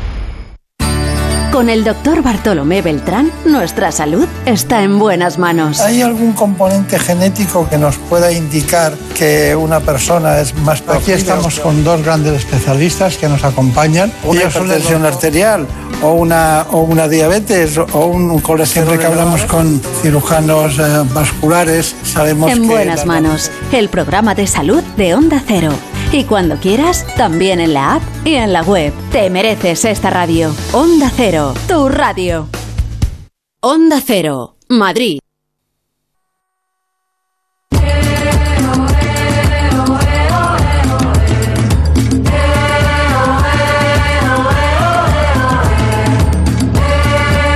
En Onda Cero, Julia en la Onda, con Carmen Juan. En el territorio Comanche, segunda parte, aquí sigue Nuria Torreblanca, Máximo Pradera. Se incorpora Antón Reixa, que está en Vigo. ¿Qué tal, Antón? ¿Cómo estás? Buenas tardes. ¿Qué tal? Estoy, estoy ¿Qué tal lo has oído? Esta, esta cosa viejuna que hemos hecho. O sea, he quedado muy viejuno. Efectivamente. Lo habéis vivido, lo habéis vivido. Sí, que muy sincero, Reixa. ¿Qué Eh, hacías tú en el 83? Uy, estaba fundando mi grupo, no había grabado mi primer disco, pero bueno, yo lo debo todo a, aquella- a aquella- a aquellos años que fueron los más felices de nuestra vida. Eras un niño, ¿eh? Bueno, ahora hablaremos de más cosas con Antón Reixa, que vamos a descubrir una parte oscura de su biografía. Pero dejadme que salude a, a nuestros protagonistas en esta segunda parte del, del Comanche. Vamos a dedicar el último tramo a la música folk, porque está resurgiendo esa música folk, que lo vamos a hacer con los hermanos Cubero. Ha venido Roberto, Roberto Cubero. ¿Qué tal, Roberto? ¿Cómo estás? Hola, buenas tardes, muy bien, encantado Y- de estar aquí. En- Enrique, que es el otro hermano, el que es que no ha podido venir porque está confinado, ¿no? Está en cuarentena. Está en cuarentena a la espera de la PCR de mañana, de a ver, que le dan el resultado mañana, a ver qué pasa. No, pero está bien, no tiene Sí, síntomas sí. ni tiene nada. Todo bien, todo vale, bien. vale. Y también Rodrigo Cuevas, creo que lo podemos saludar. ¿Qué tal, Rodrigo? ¿Cómo estás? Hola, ¿qué tal? Buenas tardes. Bueno, después hablamos a, a largo y tendido. Ahora te vamos a tener un poquito de oyente, ¿eh? Pero si quieres decir algo, tú mismo. Vamos a contar que Si habláis mal de mí, intervengo. No, mal, no, aquí todos somos muy amigos. Vamos a ponernos en situación. ¿Ustedes se imaginan Anton Reixa cenando con Angela Merkel? Sí, es verdad, yo cené con Angela Merkel. Tienes yo que cené contarlo, Anton Reixa, Es- tienes que contarlo. espalda con espalda. ¿eh? Estamos hablando de 2003, 2004, ella todavía no era la canciller. Y bueno, eh, yo fardo mucho de eso, pero bueno, fue una casualidad. En, en aquel año yo era productor de, de una película alemana, eh, One Day in Europe, que en España se distribuyó como Gata- Galatasaray Deport. Y la película Vaya, fue el, seleccionada. nom- el nombre. Sí, yo la vi. Eh, Sí, eh, pero quiere decir que la traducción no tiene nada que ver. Ya, ya, pero era cosa- cosas de la distribución comercial. Y la película fue seleccionada en la competición oficial de la Berlinale, el Festival de Cine de Berlín. Y el día que llegamos, el día que llegamos había una cena oficial y allí eh, a mi espalda había una señora muy discreta que yo me recuerdo un poco ella porque eh, curiosamente tiene un cierto parecido físico a mi madre. Y, yo no me di cuenta. Y unos años después vuelvo a... me encuentro con el actor que me acompañó y me dice, oye, tú sabes que aquella señora que estaba a nuestras espaldas es Angela Merkel. Y entonces caí de la burra, ¿no? Pues sí, yo estoy con Angela Merkel. Y la, bueno, la traigo hoy a, colación, no por esta anécdota, que no es más que simplemente una, una anécdota simpática, sino porque me ha llamado la atención un, un personaje que reúne todos los elementos del antimarketing político, es decir, no tiene, no, no tiene carisma ni nada de eso, parece que en el momento en que se va, que Europa tiembla, ¿no? que se- se la está despidiendo con una con un gran respeto, ¿no? Es- ese aire maternal que yo creo yo creo que le sirvió a ella para, para generar ese respeto en torno a su figura. Yo nunca me creí demasiado eso de la derecha civilizada, yo creía que había derecha y punto. Pero bueno, es cierto que la Merkel, respecto a lo que nosotros conocemos como derecha, rompió, rompió esquemas, ¿no? Hizo algo que fue un horror y un error, que fue lo del austericidio en el año 2008. Había aquel, aquel chiste ruin que se contaba, decía, estaban un español, un portugués y un griego tomando unas copas. ¿Quién paga? Angela Merkel. era el chiste. Era el chiste del austericidio. Pero bueno, aquello fue un horror, pero tuvo, tuvo cosas eh, eh, rápidas de reacción. En, 2000, en 2015 abrió las fronteras a un millón de, de sirios que estaban refugiados. Eh, después de la tragedia nuclear de Japón cerró, eh, ha tasado ya el cierre de las nucleares que en pocos años dejarán de existir en Alemania. Y tiene algo que yo creo que lo diferencia mucho de la, de la derecha española, que es que ella protagoniza el cordón sanitario a la extrema derecha, es decir, ella no quiere saber nada de ese partido de la alternativa alemana, no sé cómo se llama, que es, que es lo que sería equivalente para Alemania se llama. Sí, que sería el equivalente, digamos, a Vox. Que es un elemento importante porque, porque en ningún caso se le- eh, eh, la aritmética parlamentaria en Alemania pasa por pactar con esa, con esa extrema derecha. Pensar lo que pasaría en España si eso también se cumpliese, ¿no? Y, y luego es curioso que el respeto que se le ha rendido y el, y el cariño. Me he enterado que los futbolistas de la selección alemana, ella entraba incluso en los vestuarios a, a a felicitarlos cuando ganaban un partido y le llamaban Angie. Luego dicen los, los sociólogos que eh, una postura que tenía de poner las manos en forma de rombo era un mensaje subliminal que decía Alemania está en, en- en en buenas manos. ¿no? Y es curioso que, que las estadísticas y las encuestas dicen que hoy, si se hubiera presentado, volvería, volvería a ganar. Incluso se la, se la ve como posible candidata a una eh, presunta pre- presidencia europea. Se declaró feminista, ¿eh? sin, sin ningún tipo de complejo. Y yo simplemente la traigo a colación, bueno, porque hagamos la Porque recuerda su O- espalda. su espalda sí, con espalda. su- homóplato con homóplato. Pero compárese, hágase la comparación odiosa con las eh, señoras de nuestra derecha, con Esperanza Aguirre, con Ayuso, con Cospedal. O sea, la comparación es realmente odiosa. Pues Angela Merkel, 16 años en la, la presidencia de, de Alemania y ahora todo el mundo la echa de menos. Bueno, sí, normalmente cuando la gente se va se Hombre, la recuerda sí. bien, ¿no? Tuvo gestos muy bonitos, como cuando le sacaron la bandera de Alemania en un mitin del partido y dijo que no, que la bandera era de todos Sí. los alemanes. Sí, sí, sí, sí, no, te- tenía, tenía esa sensibilidad. Y por eso, estos días que yo he recordado mi, mi cena con la Merkel, pues he, he hecho esta reflexión política. Yo recuerdo que una de las primeras imágenes que eh, se habl- dio mucho que hablar de ella fue eh, ella, después de una cumbre europea, eh, saliendo de un supermercado en, eh, co- y Sí. comprando cuatro cosas porque es que le había entrado hambre a la pobre mujer. Y esa foto se viralizó hace ya Sí. ba- bastantes años porque era hacia, hacia el principio de su, de su mandato. Y, lo- y luego hay ca- hay casualidades, por ejemplo, se, se entiende muy bien con Putin, porque ella es de la República Democrática Alemana, de lo que Sí. era la, la Alemania comunista. Entonces, la, la segunda lengua en la República Democrática Alemana, en lo que para nosotros era el inglés, para ellos era el ruso, y ella sabe ruso. Entonces, Sí, con- pero y no con- solo eso, con- ya sabes, ya, ya sabes dónde estaba Putin, ¿no? Cuando eh, había la República Democrática Alemana. estaba en la KGB, ¿no? En una Eh, cosa la- malísima. era el jefe de la KGB en, en la RDA, sí señor. Claro. en la o sea que Algo se le nota, ¿eh? Le ha quedado ahí. Ese- le Le ha quedado, le ha quedado en la mirada, en la mirada le ha quedado algo. Bueno, una buena excusa nos dan las elecciones alemanas para que Max Pradera, por ejemplo, nos hable del himno alemán y de su historia, que, que es interesante de saberla. Uberales. Sobre todo comparado con el himno español, que es una marcha militar, que es un... la diferencia la diferencia Que no se canta. entre una melodía de Haydn y, un- y una, y una marcha militar. ¿no? El, el himno alemán eh, nace, mm, bueno, es la, la autoría es de, Haydn, y no nace como un himno patriótico, sino como una melodía que le escribe eh, Haydn al Kaiser, al, rey del Sacro Romano Imperio de finales del 18, porque él viene de Londres, donde ha triunfado, ha estrenado las sinfonías Londres y vamos, se ha, hartado de ganar dinero, pero se ha quedado con cierta rabia de la devoción con la que cantan los británicos a su, a su king, ¿no? el God Save the, King en aquel caso, no me acuerdo qué Jorge era. Y entonces, hombre, qué pena no tener un, un, eh, un himno en Alemania que ensalce a, nuestro, a, nuestro, a nuestro rey, ¿no? a nuestro emperador.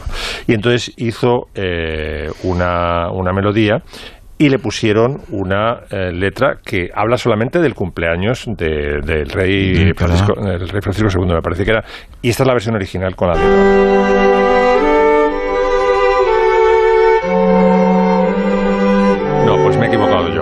Eh, lo que quiero oír es la versión cantada eh, dedicada al eh, rey del Sacro Romano Imperio.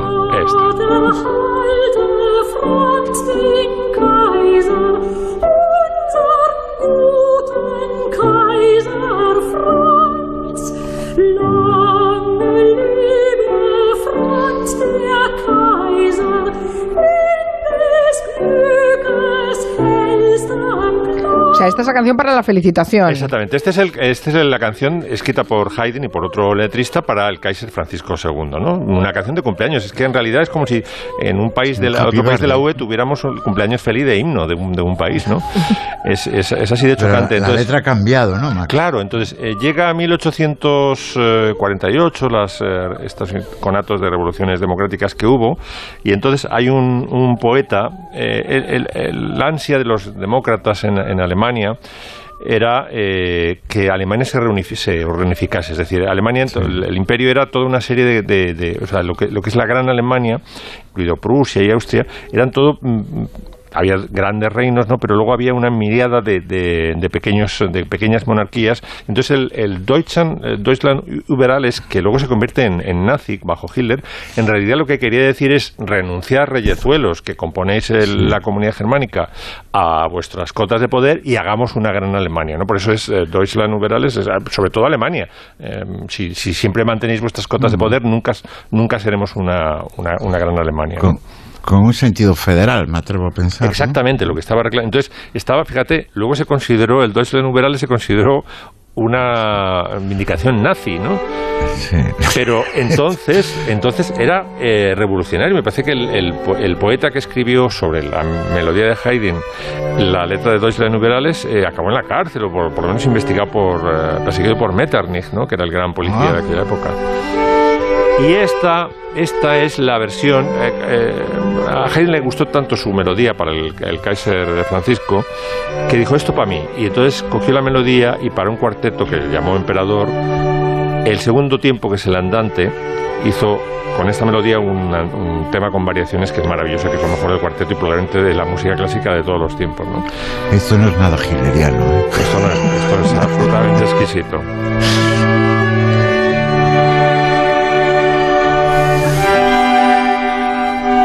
Solemne, ¿eh? No está mal. Es impresionante. Esto, además, cuando lo escuchas en los campos de fútbol, qué pena que no esté hoy Segurola, se te ponen los pelos como escarpias. Y con el himno soviético de, de antes también.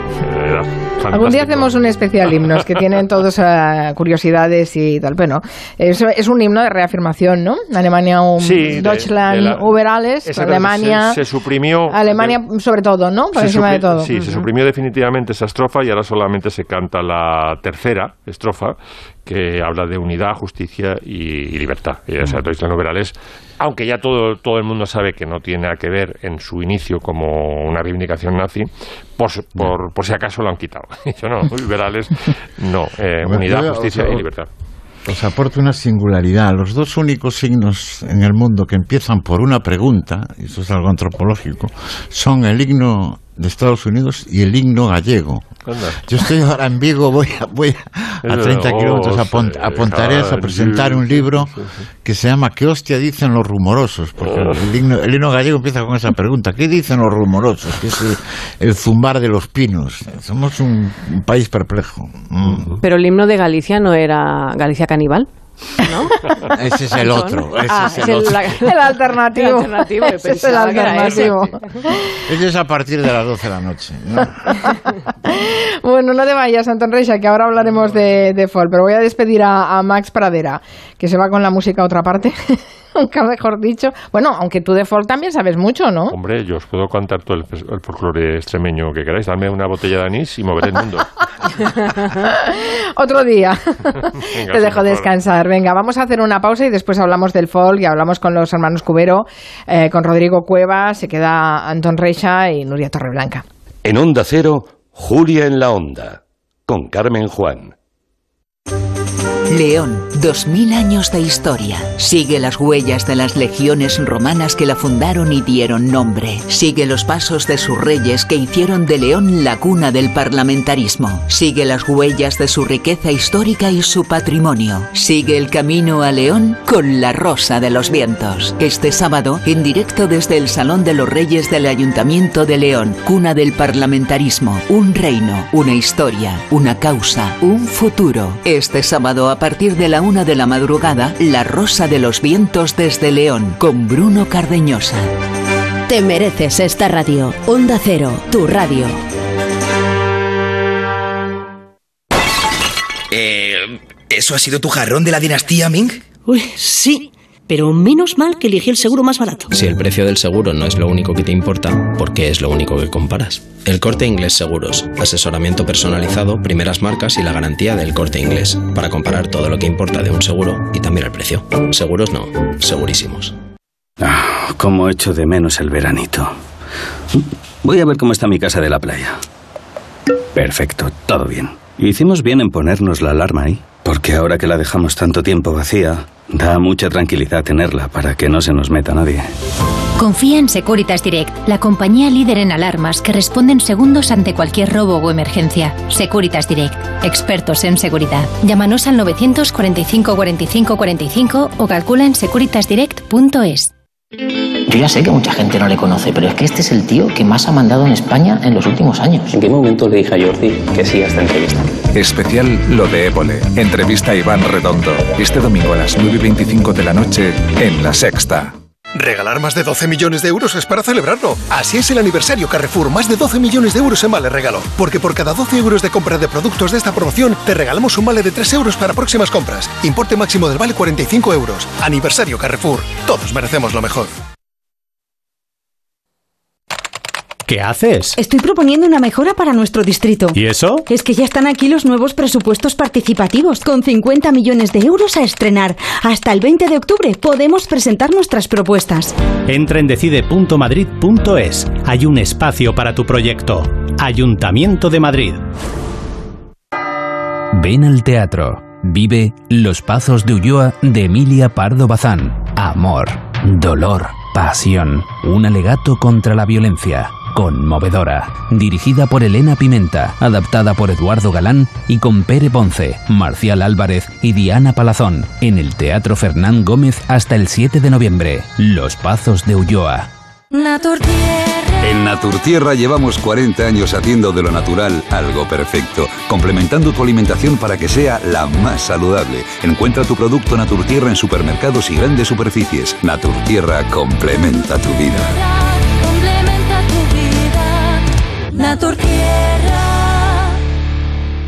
¿Pensando en renovar tu cuarto de baño?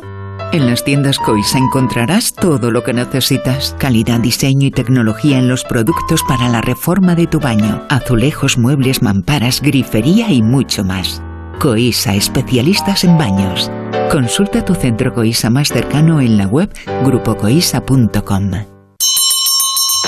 Es la hora de los ofertones de Ahorra Más y de llevarse la banana por 0,79 euros el kilo. ¡Qué ofertón! No es el único, porque tenemos el lote de un kilo de pechugas de pollo, más un kilo de jamoncitos, más un kilo de contras por 9,99 euros el lote. Y más de 700 productos en oferta con los ofertones de Ahorra Más. Practica el ahorro Ahorra Más.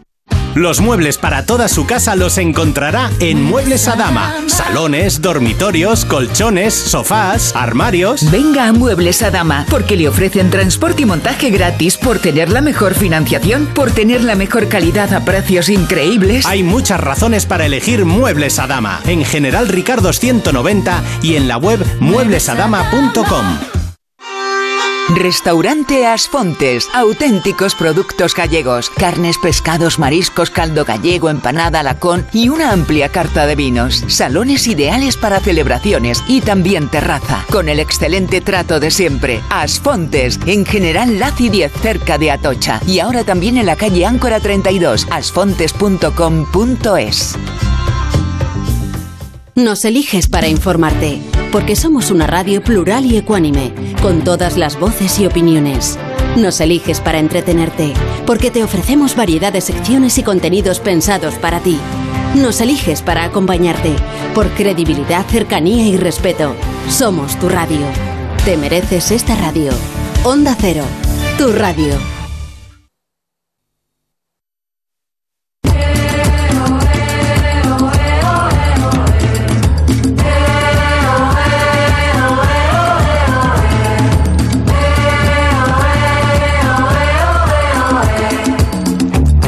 Seguimos en el territorio comanche. Vamos a hablar de la música folk en, España, porque mm, creemos que estamos viviendo un resurgir de, esta música, la música popular, la que se ha cantado en pueblos y aldeas durante generaciones. Así que por eso tenemos unos invitados de excepción. Está con nosotros Roberto Cubero y está también Rodrigo Cuevas. Vamos a poner un poco ya de folk para amenizar este, este tramo.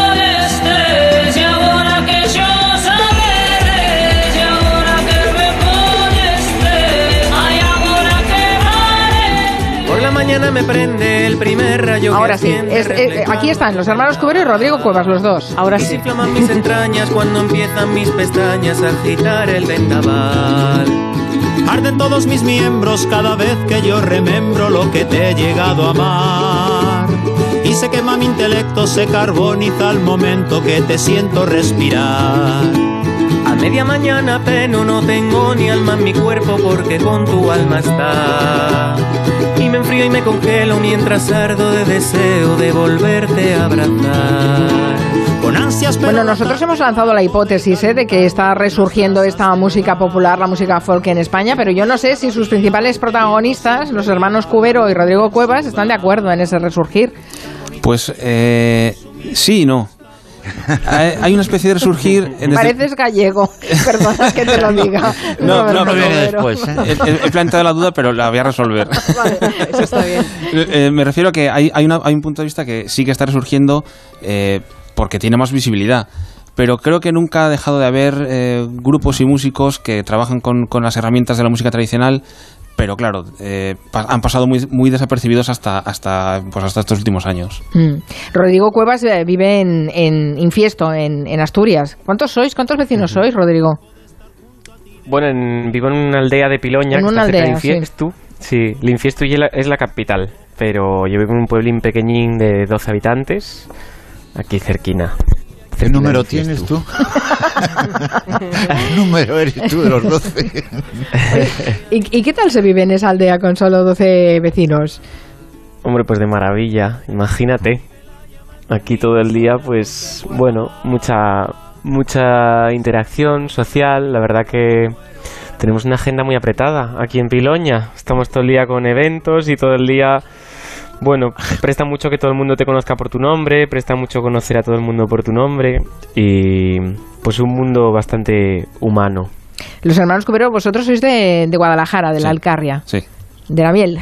De, de la Guadalajara capital, sí. Eh, ¿Y cómo os conocisteis con Rodrigo Cuevas? cuando empezasteis a colaborar juntos? Pues, Eh, pues mira, nos poquito. conocimos a partir de, de este último disco nuestro, Errantes Telúricos, que le- nos, bueno, nos pusimos en contacto con él para, para pedirle colaboración.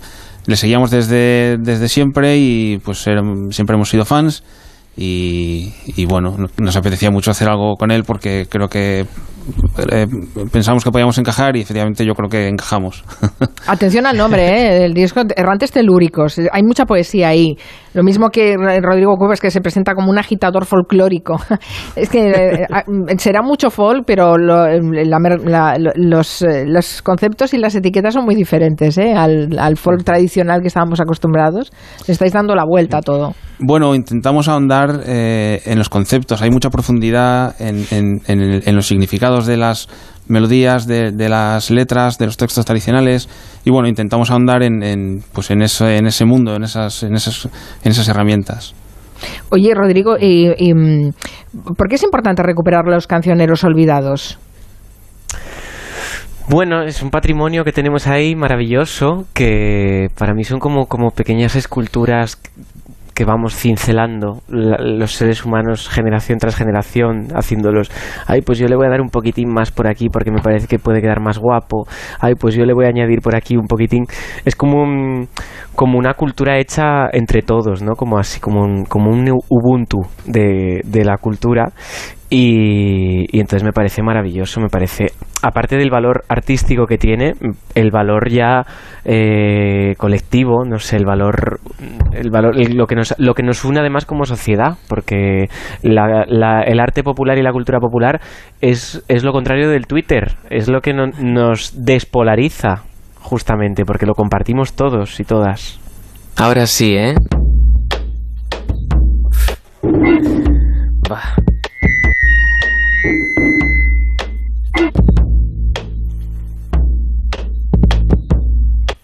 Mí me llaman el tonto, yo digo que lo seré, pero no me chupo el dedo si antes no lo mojo en miel. Culpa la tengo yo de haber nacido buen mozo, dijo un moreno cantando y, y le brillaron los ojos. Así suena Rodrigo Cuevas, que estudió piano y tuba que mezcla la canción tradicional con el cabaret, el cuplé, el toque de música electrónica, zarzuelas, música asturiana, gallega, todo, muy mezclado.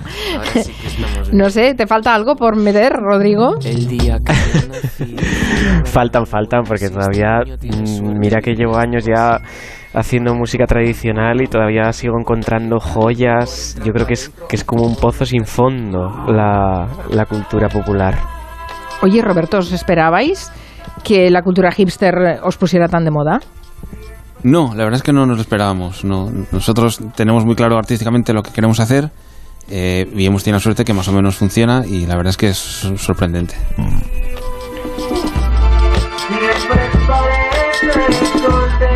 Antón Resia, yo sí te pregunto algo sobre el folk, aparte del gallego. Así lo primero que te, que te viene a la mente, ¿qué es?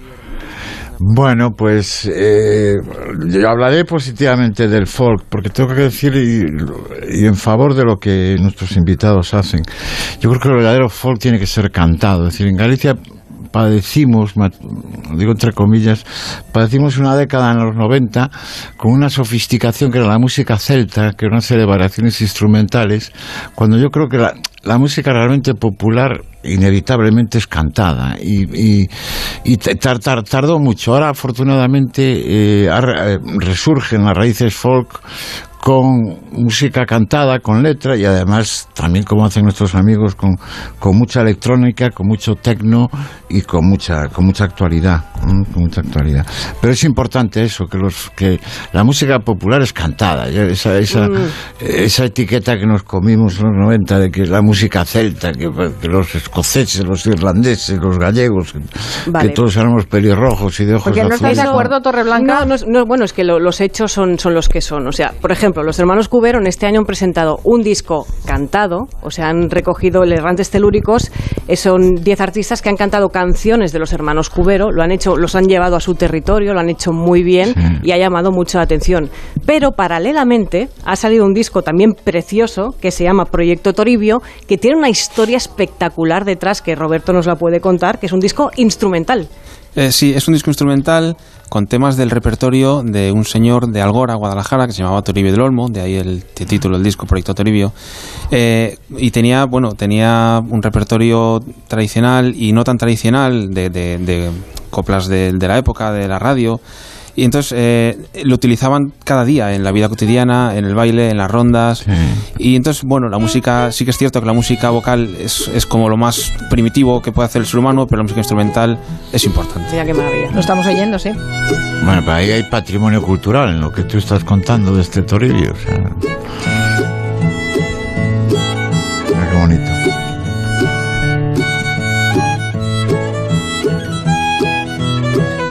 Que ha asociado a Guadalajara hasta el violín también, ¿no? Bueno, es que en, en la provincia de Guadalajara eh, ha- había mucha tradición de violín. En cada pueblo, en, en la ronda de. Bueno, cada pueblo tenía su ronda, como en todas partes. Eh, pero allí eh, tenían, había mucho violín. En cada pueblo había uno o dos violinistas y hay mucho repertorio de violín. Bueno, es un instrumento que está bastante asociado a la música folk. No sé si Rodrigo Cuevas está de acuerdo.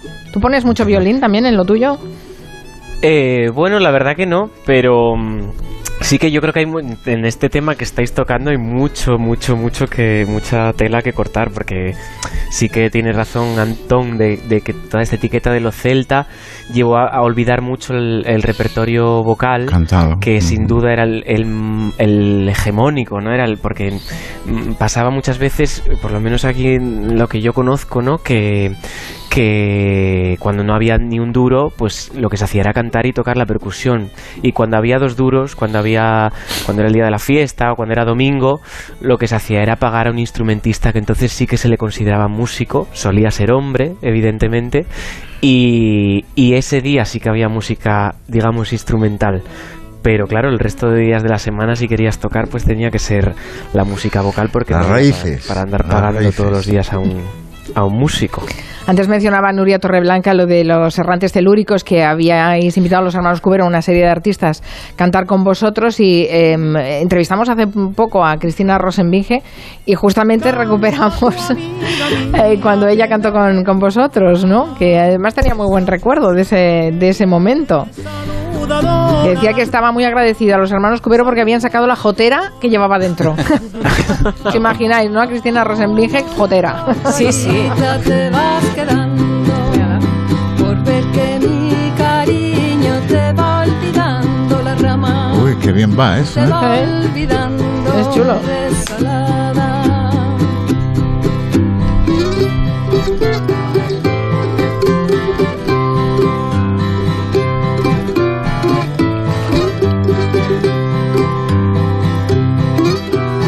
¿Se puede decir que estamos entrando en una burbuja del, del folk?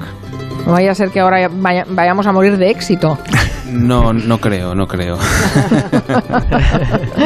No, en, en Galicia sí, ¿eh? En, en- en ah, sí, en Galicia. Cu- Cuéntanos lo que pasa en Galicia, Anton Reixa. Va- vamos a ver, en- es, una historia rápida. Es decir, en los años 80 hubo mucha música en Galicia, en la escena gallega, era una escena gallega muy rica musicalmente, pero curiosamente los únicos que lo hacían, que cantábamos en gallego éramos nosotros los resentidos.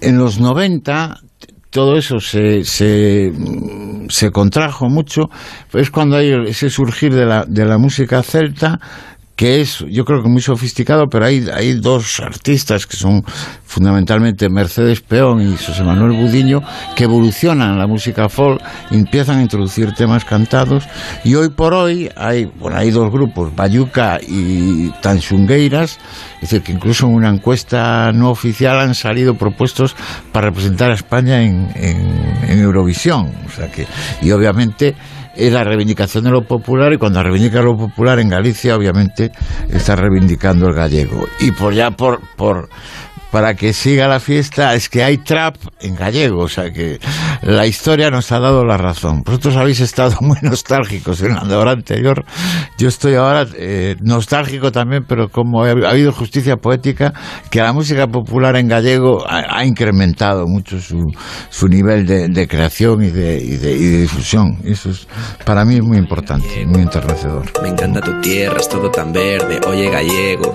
Esto es trap. El pulpo y los percebes, oye gallego. Aquí cantan en castellano ironizando. Pero careños, oye gallego. Berto se llama. Gallego. Me encanta tu idioma, es tan riquiño, oye gallego. Habláis como cantando, ¿no? Sois tan riquiños. Oye, gallego.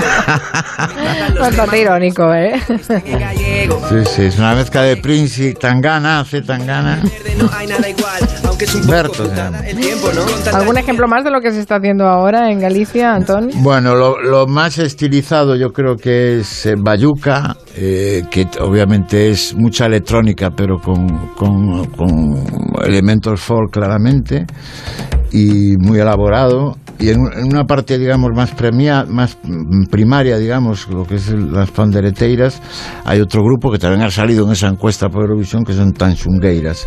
Es decir, ahí tenéis dos niveles de, de reivindicación del folk con, con algo más siempre y vinculados y vinculados al idioma y con una difusión internacional, es decir, no, a lo mejor no son conocidos en España, pero tocan en Francia, o tocan en Colombia, o tocan, o, tocan en, cual- en cualquier país de Europa, y cada, cada tema de estos tiene miles de descargas en, en YouTube. Han llegado más lejos de lo que llegamos nosotros y curiosamente mediáticamente esto pasa como desapercibido, pero en la privacidad del, del, del, del- del usuario de, de YouTube que bu- busca buena música, ahí son innumerables. ¿no? Bueno, eso es la evidencia de que la música es un idioma universal. Universal. Robert, eh, Roberto Cubero, ¿cómo, si- ¿cómo os lleváis vosotros los hermanos Cubero con eh, YouTube, con las descargas, con esto de mundo? Somos bastante analógicos. Somos, tocamos instrumentos acústicos y somos analógicos. pero pero est- estamos ahí. Nuestra música está en Spotify y está en todas partes. Claro, ahí está. Ahí. A mí lo que, lo que me gusta, lo que me gustaría destacar también que tenéis en común tanto los hermanos Cubero como Rodrigo Cuevas es esa arqueología, ese trabajo de investigación que hacéis tanto unos como otros para ir a buscar ese cancionero popular por las aldeas, ¿no? Que o sea, vais investigando hasta encontrar canciones que han quedado un poco olvidadas para actualizarlas, registrarlas y sobre todo que, que vuelvan a los escenarios, ¿no? Creo que ambos compartís eso. Bueno, realmente nosotros no hacemos ese trabajo de, de recoger, de recoger eh, piezas. Eh, aprovechamos eh, trabajos ya hechos de etnógrafos y vamos a fondos, a- a- Mm. al archivo de la Fundación Joaquín Díaz, por ejemplo, y, y, bueno, de ahí cogemos repertorio, piezas que nos gustan. Pero bueno, sí, hay, un- hay una, una cosa ahí de, de bu- de buscar piezas que, que nos atraigan. Hay que ir a buscarlo, ¿no? Sí. Hay que bajar a la mina. Hay que bajar a la mina. Eso Sí, en Galicia tampoco- lo ha hecho. Lo ha hecho mucho Mercedes Peón, el, el ir directamente a buscar el- ese patrimonio popular. Tú también tienes, tienes que Claro. salir de Piloña, ¿no, Rodrigo, para ir a buscar o no? Bueno, yo es que creo que, que ese trabajo Lo ya tienes está en casa, muy ¿no? hecho. ¿Eh? ¿Perdón? Que lo tienes en casa, no, ti- no tienes que ir muy lejos para. No te creas, es que yo creo que, que la- las grandes fuentes, por desgracia, ya están, ya casi Han todas muerto, sí. desaparecieron. Sigue alguna mujer viva, pero, pero bueno, eh, es una generación que, que ya va a ser irrepetible, porque las generaciones que vienen detrás ya tienen el oído temperado a, a la música, digamos, occidental y no ya no es lo mismo. Entonces yo creo que ese trabajo ya está hecho y muy bien hecho.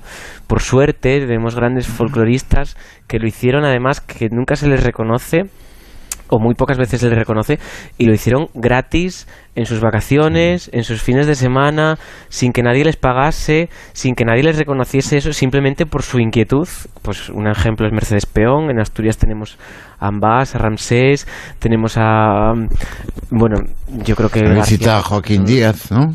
Joaquín Díaz está pero bueno hay, gente que como que recibió mucha mucha más atención mediática y otra gente que lo hizo y que no y que no la recibió. Y es muy difícil de, de monetizar todo ese trabajo que, que se hizo y que en realidad es patrimonio de todos. Entonces, yo a mí me gusta hacer esa arqueología buceando en esos archivos un poco también para reconocer no solamente a las fuentes, que también muchas veces son poco reconocidas, sino a los, a los que los recogieron.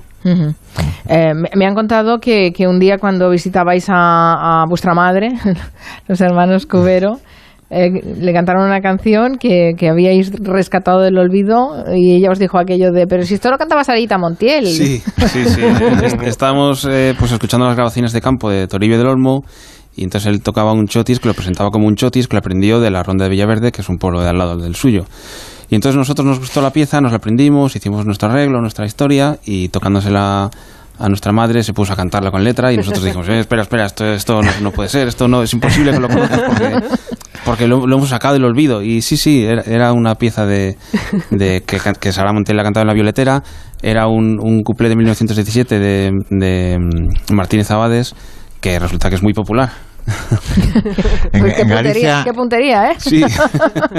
en, en Galicia hay una anécdota que cuentan los Fusan os Ventos, que hicieron también ese trabajo de musicología hace, hace ya unas décadas, que claro, buscando, de repente iban a las aldeas más recónditas y de repente algún paisano les cantaba de repente Juanito Valderrama, porque era, era lo que a él le parecía Claro, claro. su, mu- su música, ¿no? No. Es- es- Hemos hablado de, de Toribio del Olmo, que, que es un personaje real, evidentemente. y, eh, podemos eh, escuchar Rambalín, por ejemplo, que también se basa en una historia real. Era una cosa mítica en Gijón. Ya de aquel, en aquel tiempo a los maricones los censuraban mucho y los, eh, insultaron. Y Rambal es un mito en Cimadevilla, porque todo en Cimadevilla lo quería Rambal.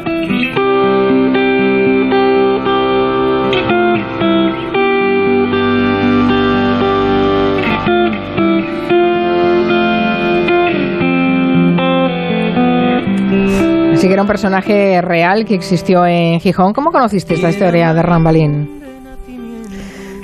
Eh, bueno, yo la conocí gracias a una escritora asturiana de Xixón que se llama Pilar Sánchez Vicente, que escribió un libro que se llama Mujeres Errantes y una novela y que en esa novela aparece, bueno, la figura de Rambal. Y luego, bueno, ya tenía como colgados en su web varios audios que pertenecen al archivo de las fuentes sonoras para la historia social de Asturias, del Museo del Pueblo de Asturias, y en esos, en esos archivos sale Fredesvinda, la taradica, que es esa mujer que visteis, hablando sobre Rambal y bueno, tiene como... Hay como siete horas en el archivo de fuentes orales de la taradica hablando y es tan magnética contando las historias, tan maravillosa. Y bueno, y de ahí saqué la historia de Rambal. Cuando te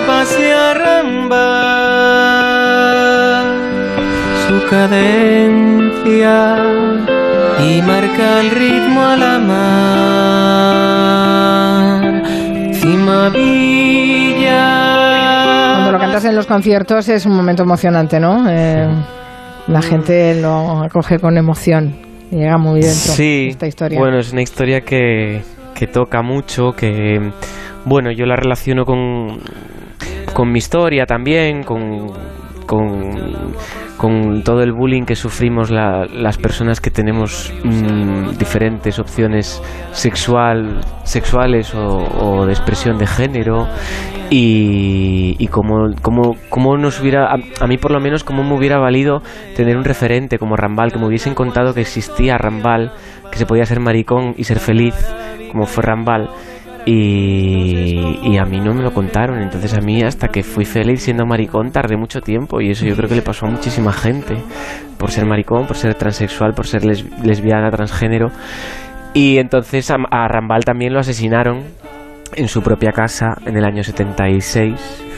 Y bueno, pues, pues hoy que tenemos gente negando la violencia de género, que tenemos gente negando la homofobia, que tenemos gente en el Congreso, quiero decir, negando, negando el, el machismo, pues es la única arma que tenemos así como más a mano es, eh, es no callarnos. Y entonces, pues yo creo que la gente está muy conmovida con este tema porque porque vemos la oscuridad ahí a la vuelta de la esquina y, y no, y no la queremos. Ujú.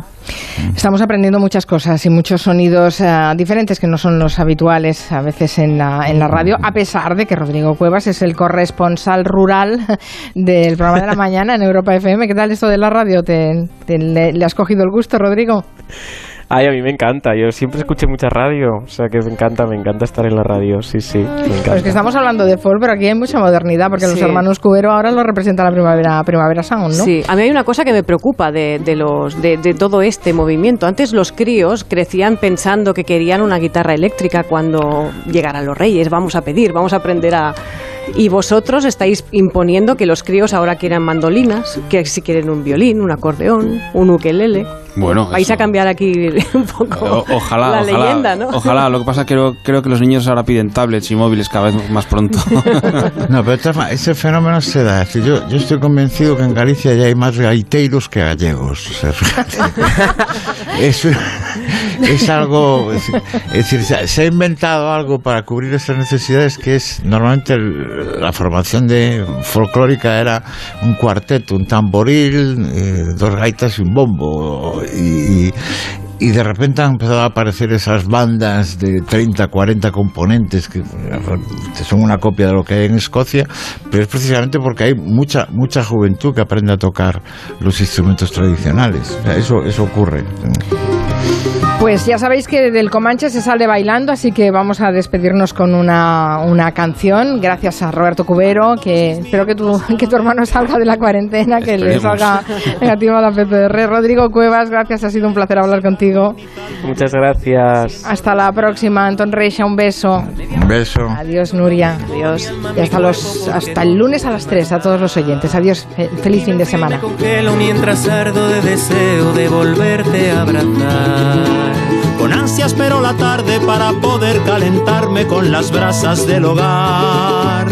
Que tú cuidas cada día manteniendo siempre viva la lumbre en su lugar. Carbonizado y ajado, consumido y agostado, enfriado en un glaciar. Aguardo con desespero que el calor de tu cuerpo me pueda resucitar.